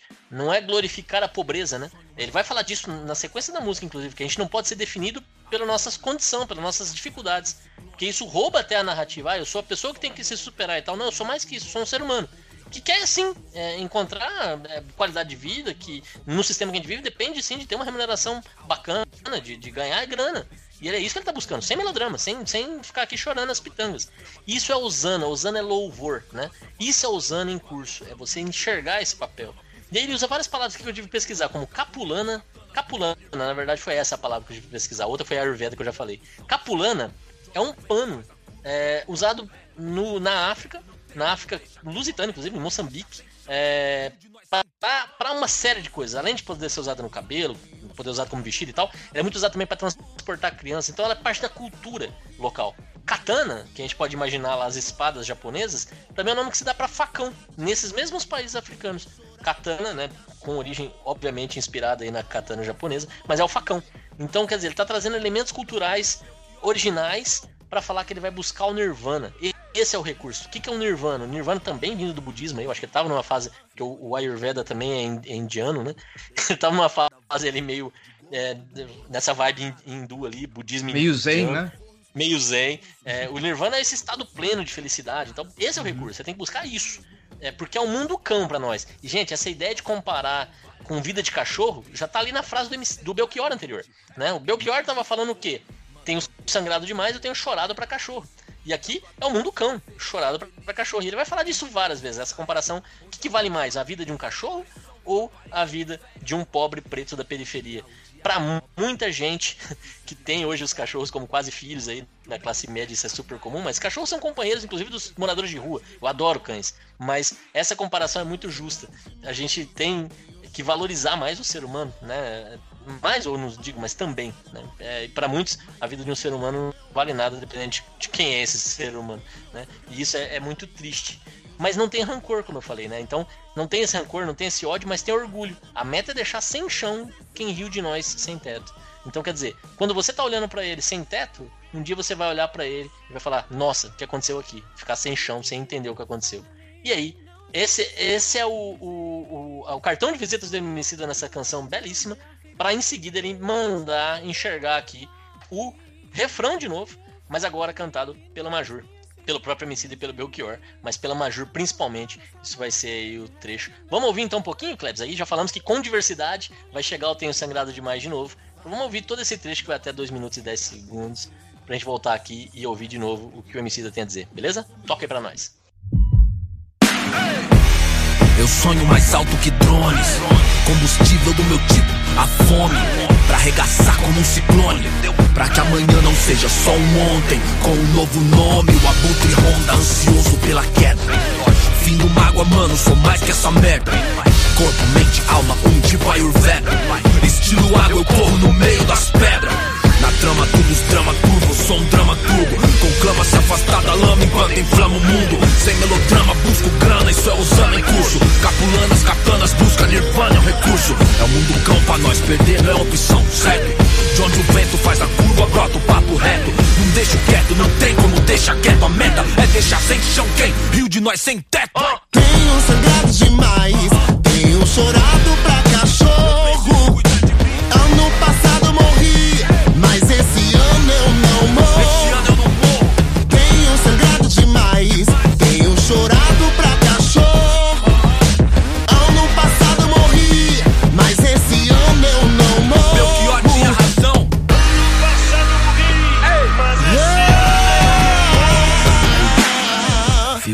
coisinha no refrão, antes da gente seguir, que o refrão você escuta. Acho que é o Emicida no, no fundo, porque o, o trecho inteiro é cantado pela Majur, mas você vê o Emicida soprando frases, né? Eu preciso cuidar de mim, esse ano eu não morro, Belchior tinha razão. E é legal porque isso mostra que ele pega esse refrão e tenta reconstruir para a vida dele, tenta significar isso para ele, que é o que o Farelos Musicais faz aqui, né? A gente pega a letra e tenta se ressignificar, reinterpretar de acordo com o que a gente pensa, de acordo com as nossas, eh, as nossas experiências de vida. O que o MC da faz é isso, pega Belchior, ressignifica para a história dele, para a vida dele, aí ele olha e pensa, eu preciso cuidar de mim, esse ano eu não morro. É um grito de, de esperança e de socorro que ele dá para ele mesmo. Muito legal, bela observação. Realmente tem esses trechinhos adicionais aí no refrão e vai continuar tendo em geral. É, mesmo nos trechos em que ele canta, ele coloca é, é, a voz dele mesmo comentando ou reforçando alguma ideia. Agora, por exemplo, o trecho seguinte diz o seguinte, Cleves. Figurinha premiada, brilho no escuro. Desde a quebrada avulso, de gorro, alto do morro. E os camarada tudo de peça no forro. E os piores impulsos. Só eu e Deus sabe o que é não ter nada, ser expulso. Ponho linhas no mundo, mas já quis pôr no pulso. Sem o torro, nossa vida não vale a de um cachorro. Triste. Hoje cedo não era um hit, era um pedido de socorro. Mano, rancor é igual tumor, envenena a raiz. Onde a plateia só deseja ser feliz. Como uma presença aérea, onde a última tendência é depressão com aparência de férias. Vovó diz odiar o diabo é mó boi. Difícil é viver no inferno. E vem à tona que o mesmo império canalha que não te leva a sério interfere para te levar à lona. Revide. Aqui ele já escancara ah, ah, o que ele já viveu, né? Porque aqui é é uma clara referência a, a quem tem depressão e como eu falei, é, a gente enxerga muito a depressão branca, né? Quando é a gente enxerga muito a depressão da, da- da classe média. Agora a gente muitas vezes fecha os olhos para a depressão de quem não tem o que comer, de quem tem que lutar contra a violência todo dia, de quem está com a vida por um fio, se a gente pegar a população negra periférica do Rio de Janeiro que acorda todo dia sem saber se no, no- no- passo seguinte vai tomar um tiro de bala perdida, sem expectativa de vida nenhuma, é, sem nenhum apoio do Estado que deveria estar ali justamente para amparar a eles. E aqui eu não estou falando assim porque simplesmente eu sou um comunista desvairado que é Estado em tudo, longe disso. Mas é assim, é, tá na Constituição, gente. O Estado precisa prover é, igualdade social e bem-estar para toda a população. Não é o que acontece. O que o Estado provê justamente para para quem é preto, pobre, periférico, é sangue, morte, desgraça e fome. Sabe? Não é vida fácil. Essa galera não tem vida, não tem vida fácil. Sabe? O raiar do sol muitas vezes é um, um, um raiar de um novo sofrimento. E o Emicida vai escancarar tudo isso porque ele já encarou isso. E não é só questão de por ele ser um cara famoso, que as coisas são diferentes. Muito pelo contrário, porque muitas vezes a gente vê o cara famoso e a gente viu aqui como que a barra do Emicida é pesadíssima dentro do seio familiar dele. E como que ele já não deve ter carregado tanta coisa pra cima do palco e as pessoas estão batendo palma pra ele, vendo aquele cara foda, olha só esse cara, olha como ele destrói no negócio e tudo mais, mas por dentro ele tá quebrado.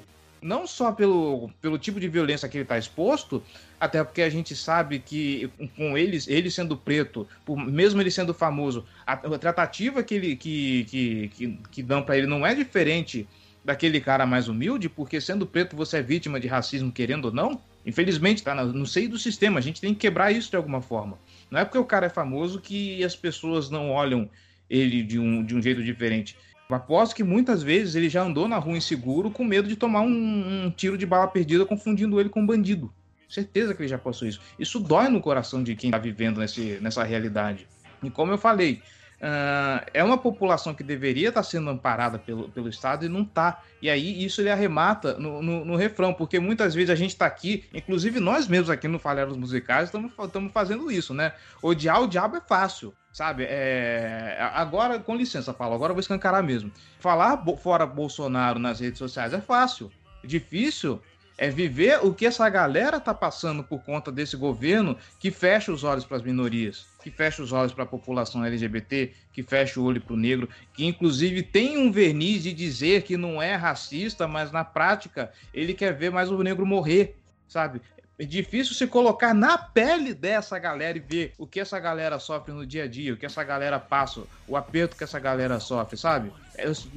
Por mais que a gente esteja aqui falando, verbalizando, vocalizando a respeito disso, nunca que a gente vai sentir o que esses caras estão sentindo. Nunca que a gente vai sentir o que esse povo sente. A gente só vai ter um, um enésimo disso que a gente está sendo impactado, por exemplo, pela obra do Emicida escancarando esse tipo de coisa. Mas o que, que a gente está fazendo além de simplesmente odiar o diabo, sabe? Infelizmente esses caras não estão conseguindo. É, esses caras precisam sobreviver no inferno e muitas vezes eles não têm quem ampare. E eu acho que é isso.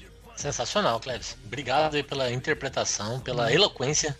É muito legal mesmo, e, e é o que você falou, né? Esse trecho final é poderosíssimo, né? O Dial o diabo é mó boi. Boi é uma gíria para fácil, como você já traduziu, né? O Dial o diabo é mó fácil. Mas é isso, não é o suficiente. É difícil você ter empatia de verdade, ou então tá lá naquela situação de verdade. Uhum. E isso é realmente o mais difícil. É, e é interessante o que você falou, é esse mesmo império canalha que não te leva a sério, que interfere para te levar à lona. E aí uhum. ele conclama para o Revide. Tem um trecho, como eu já falei, de novo ele compara com a vida de cachorro, que eu já tinha falado, né? Uhum. Que é o trecho que você já tinha citado antes já. Hoje cedo não era um hit, era um pedido de socorro. Mas antes disso ele diz: sem o torro, que é outra gíria que ele traz aqui na música, sem o torro é dinheiro, né? Sem uhum. dinheiro, a nossa vida não vale a de um cachorro. É triste. Fato, é triste. E, e, e, tem um trecho aqui que eu acho poeticamente muito bonito, muito bonito mesmo. Que é o trecho que ele fala sobre a, a vontade de se suicidar, né? Como o Cléber já trouxe aqui um pouco, esse, esse, segundo trecho fala muito desse momento conturbado, dessa dificuldade. Até o começo ali, figurinha premiada, brilho no escuro. Ele tá dentro do escuro, ele tá lá na, na escuridão da depressão, mas ele brilha. Ele tá aparentemente muito bem, né? É, mas é uma figurinha premiada, né? Mas ele por dentro tá quebrado. Ele tá, inclusive ele fala, deixa quebrada avulsa. A palavra quebrada aqui tá se referindo às origens, mas não é à toa que ela tá aqui. A alma tava quebrada também. E, e quando ele fala aqui na frente sobre ponho linhas no mundo, é o trabalho dele, é o ofício dele, eu sou rapper, ponho linhas no mundo, eu escrevo, mas já quis pôr no pulso que, que é a linha no pulso? É o suicídio, evidentemente. Então, muito legal é, a poesia desse, desse verso, né?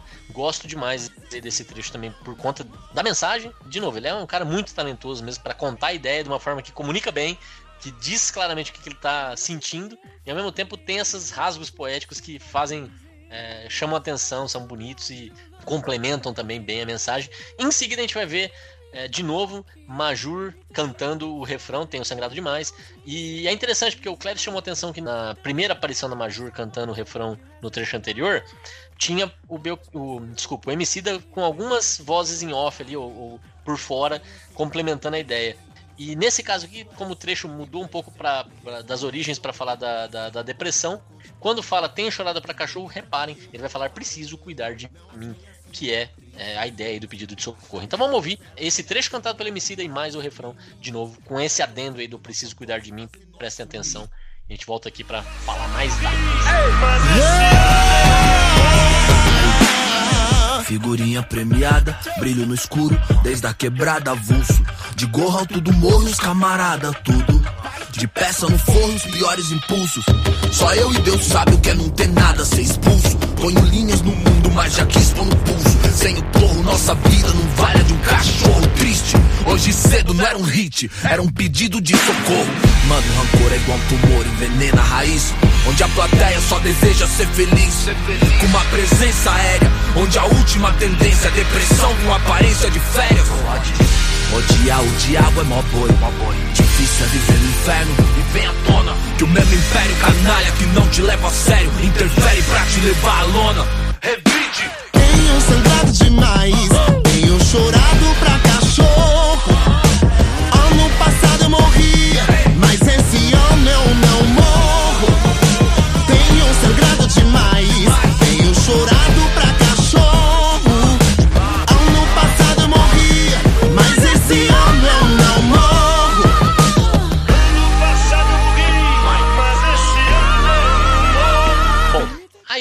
momento da Pablo Vittar entrar na música, né? É, ela vai cantar o seguinte trecho que diz: Permita que eu fale, não as minhas cicatrizes. Elas são coadjuvantes. Não, melhor, figurantes. Que nem deviam estar aqui. Permita que eu fale, não as minhas cicatrizes. Tanta dor rouba a nossa voz. Sabe o que resta de nós? Alvos passeando por aí. Permita que eu fale, não as minhas cicatrizes. Se isso é sobrevivência, me resumir a sobrevivência é roubar o pouco de bom que vivi. Por fim, permita que eu fale, não as minhas cicatrizes. Achar que essas mazelas me definem é o pior dos crimes. É dar o troféu pro nosso algoz e fazer nós sumir. Aqui tem que ser feita uma crítica à forma, muitas vezes, como a gente se refere a toda essa galera. Primeiro, porque é até um certo incômodo quando a gente vem falar dessas coisas, porque eu falei mais no verso anterior que nós não estamos na pele de quem tá lá, de quem tá passando por todo esse aperto. Então, nada do que a gente fala representa realmente a vida dessa galera. Uh, é, às vezes é até um pouco feio, porque passa a sensação de roubar o, o lugar de fala de quem deveria estar aqui, né? E muitas vezes o que a, a Pablo vem resumir justamente isso. Agora eu me perdi, como que eu vou definir isso? Pera aí, vamos lá. Normalmente a gente define essa galera só como coitadismo. A gente só fala, ah, o cara que sofre a violência, o, o cara que tá lá, olha, coitado, olha que pobre, poxa vida, não tem uma oportunidade, não sei o quê. Só que, meu, a gente tem que deixar eles falarem também.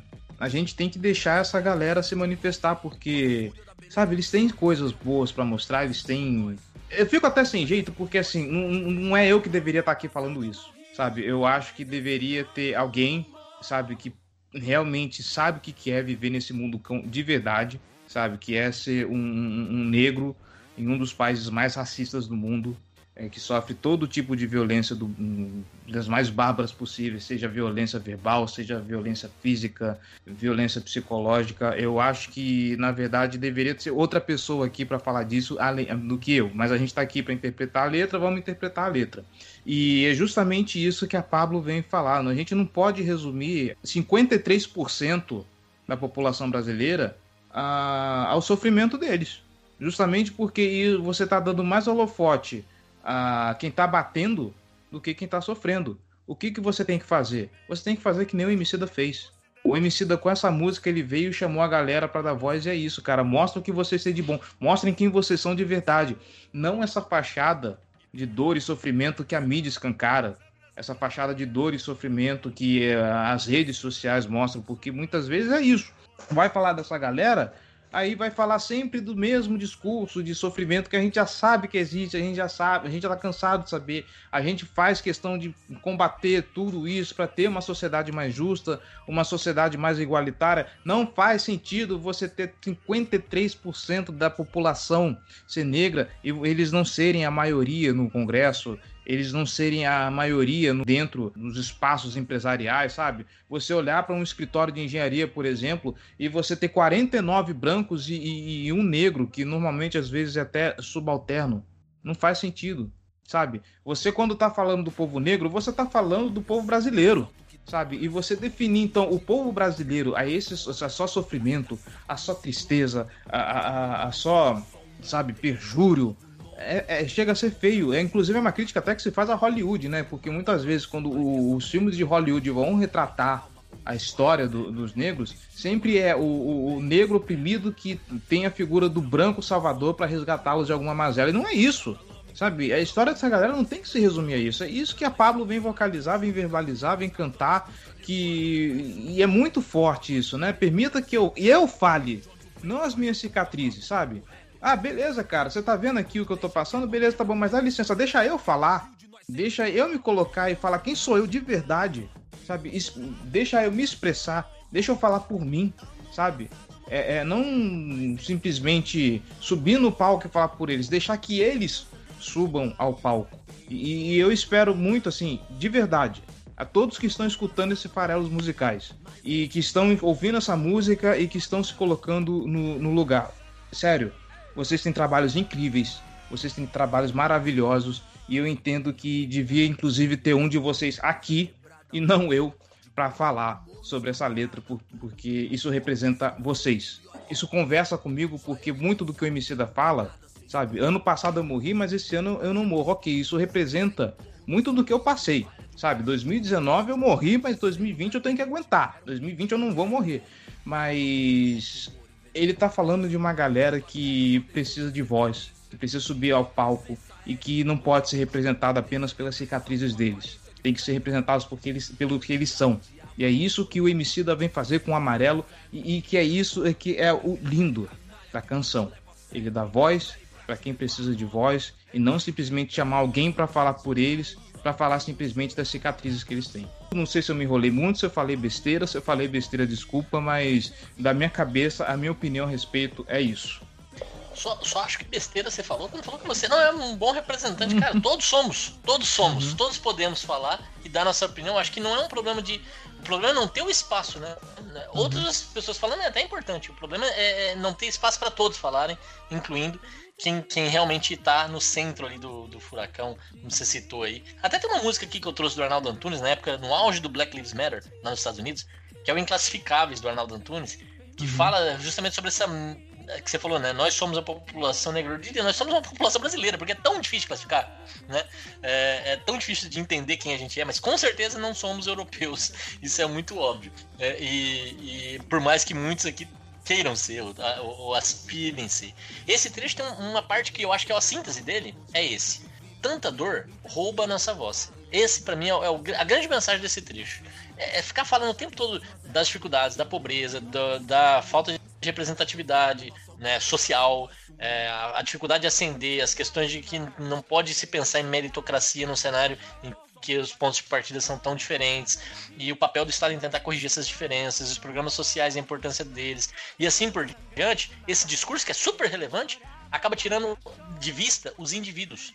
Com isso, você, você trata todo mundo como uma massa como se todo mundo fosse igual, todo mundo tivesse as mesmas necessidades, todo mundo tivesse as mesmas condições. E sim, é super difícil, sim, é um problema complexo, mas ali você tem uma população gigante, cada uma delas é um indivíduo. Cada uma delas tem as suas próprias necessidades, sua própria história. Eu acho que também quando ele fala permita que eu fale, é nisso, de que não venha com o discurso pronto, porque eu vou ter a minha história. Eu não vou estar aqui pra, pra me caracterizar dentro de um, de um modelinho que você tem pronto de como você me enxerga, né? E quando ele fala nesse trecho de tanta dor rouba nossa voz, essa voz individual, sabe o que, que resta de nós? Alvos passeando por aí. Então, é, é, esse é o trecho para mim que é a síntese e é também o mais poderoso. Por quê? Porque quando morre mais um, mal vira notícia hoje em dia. É meio que normal né? É, e não é, é, como você falou, as pessoas andam com medo de levar um tiro, e, isso é uma realidade de tantos, e dependente de quem é, isso não chama nem mais atenção, porque não são indivíduos, né? É, ah, é normal. Se não morreu ali, é um traficante a menos, muita gente até pensa. Que é um grande absurdo aí de preconceito. É, sendo que não, são pessoas com famílias, com vidas, com aspirações, com histórias, com superações, com sonhos e por aí vai. E, e isso eu acho que é o, o poder desse trecho aqui, de dizer, deixa que eu fale, não as minhas cicatrizes. Né? Então essa palavra dor, essa palavra cicatriz tem a ver com remover esses preconceitos de que tá todo mundo no mesmo, todo mundo é igual, todo mundo é a mesma história, não é, né?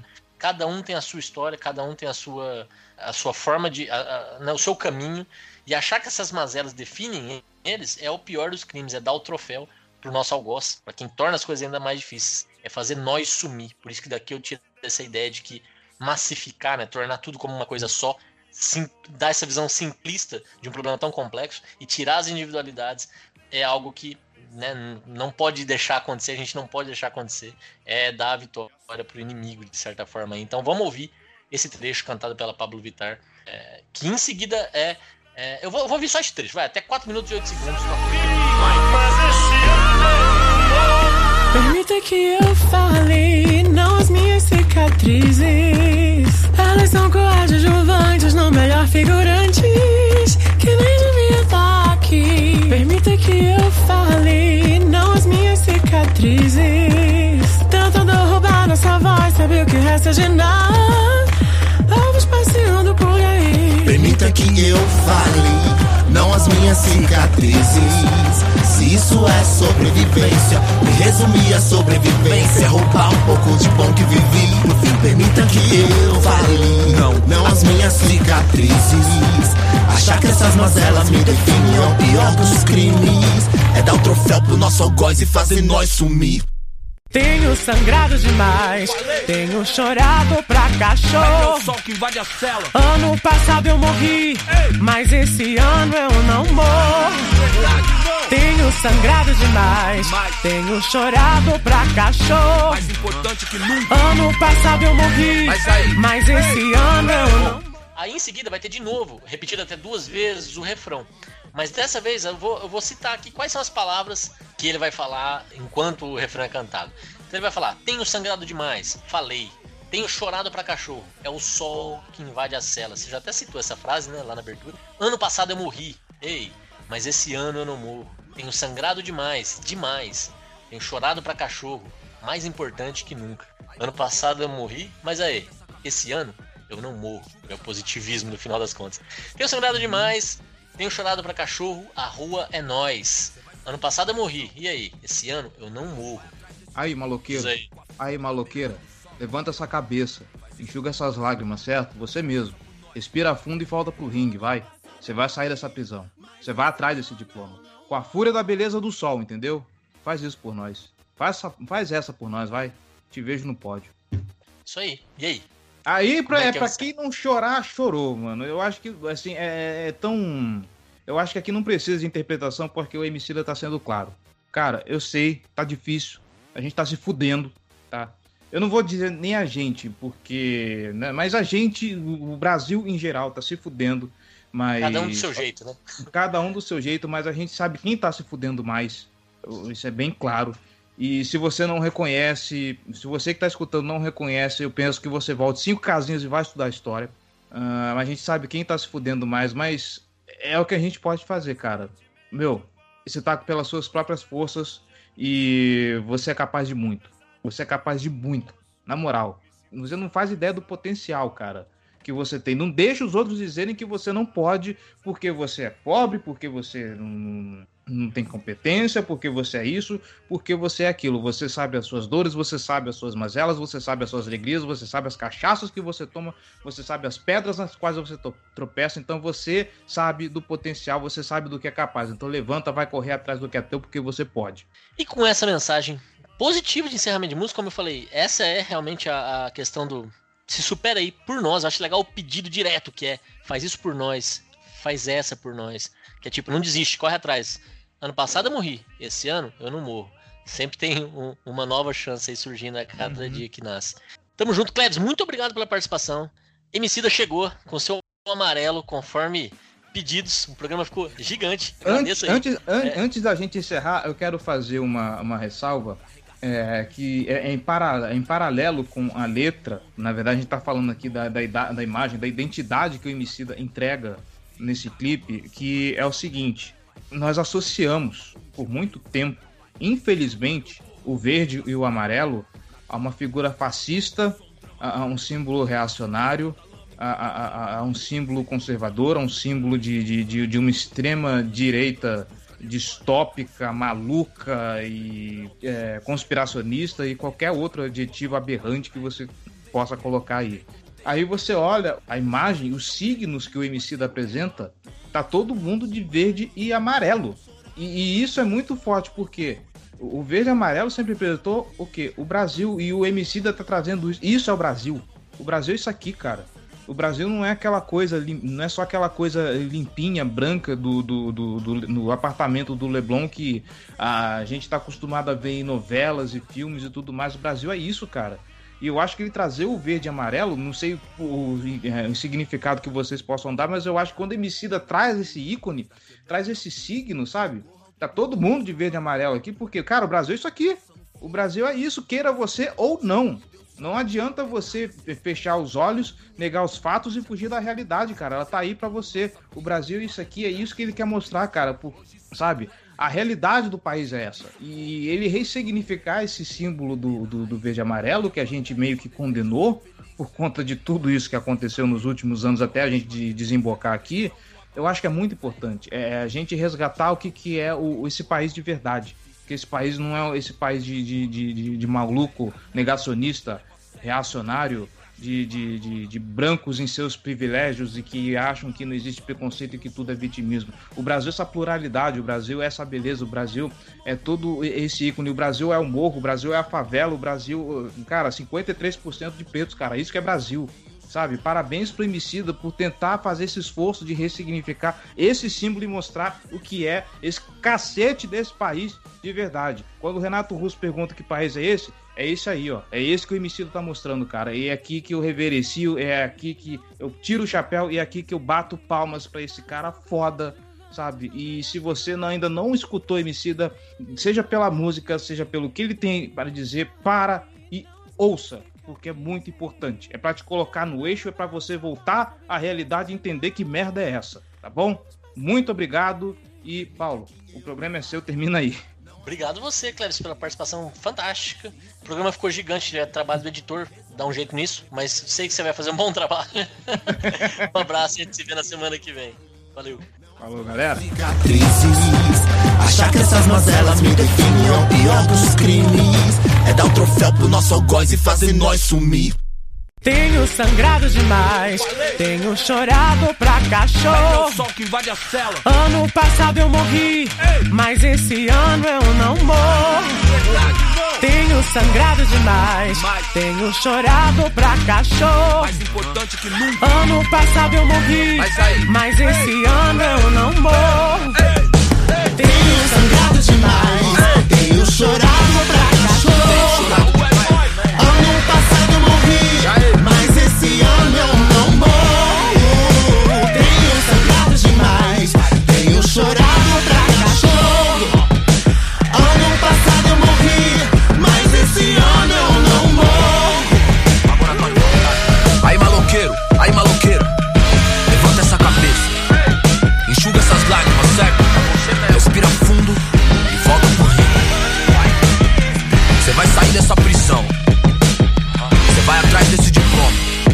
fúria da beleza do sol, entendeu?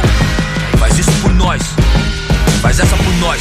Te vejo no pódio. Ano passado eu morri, mas esse ano eu não morro.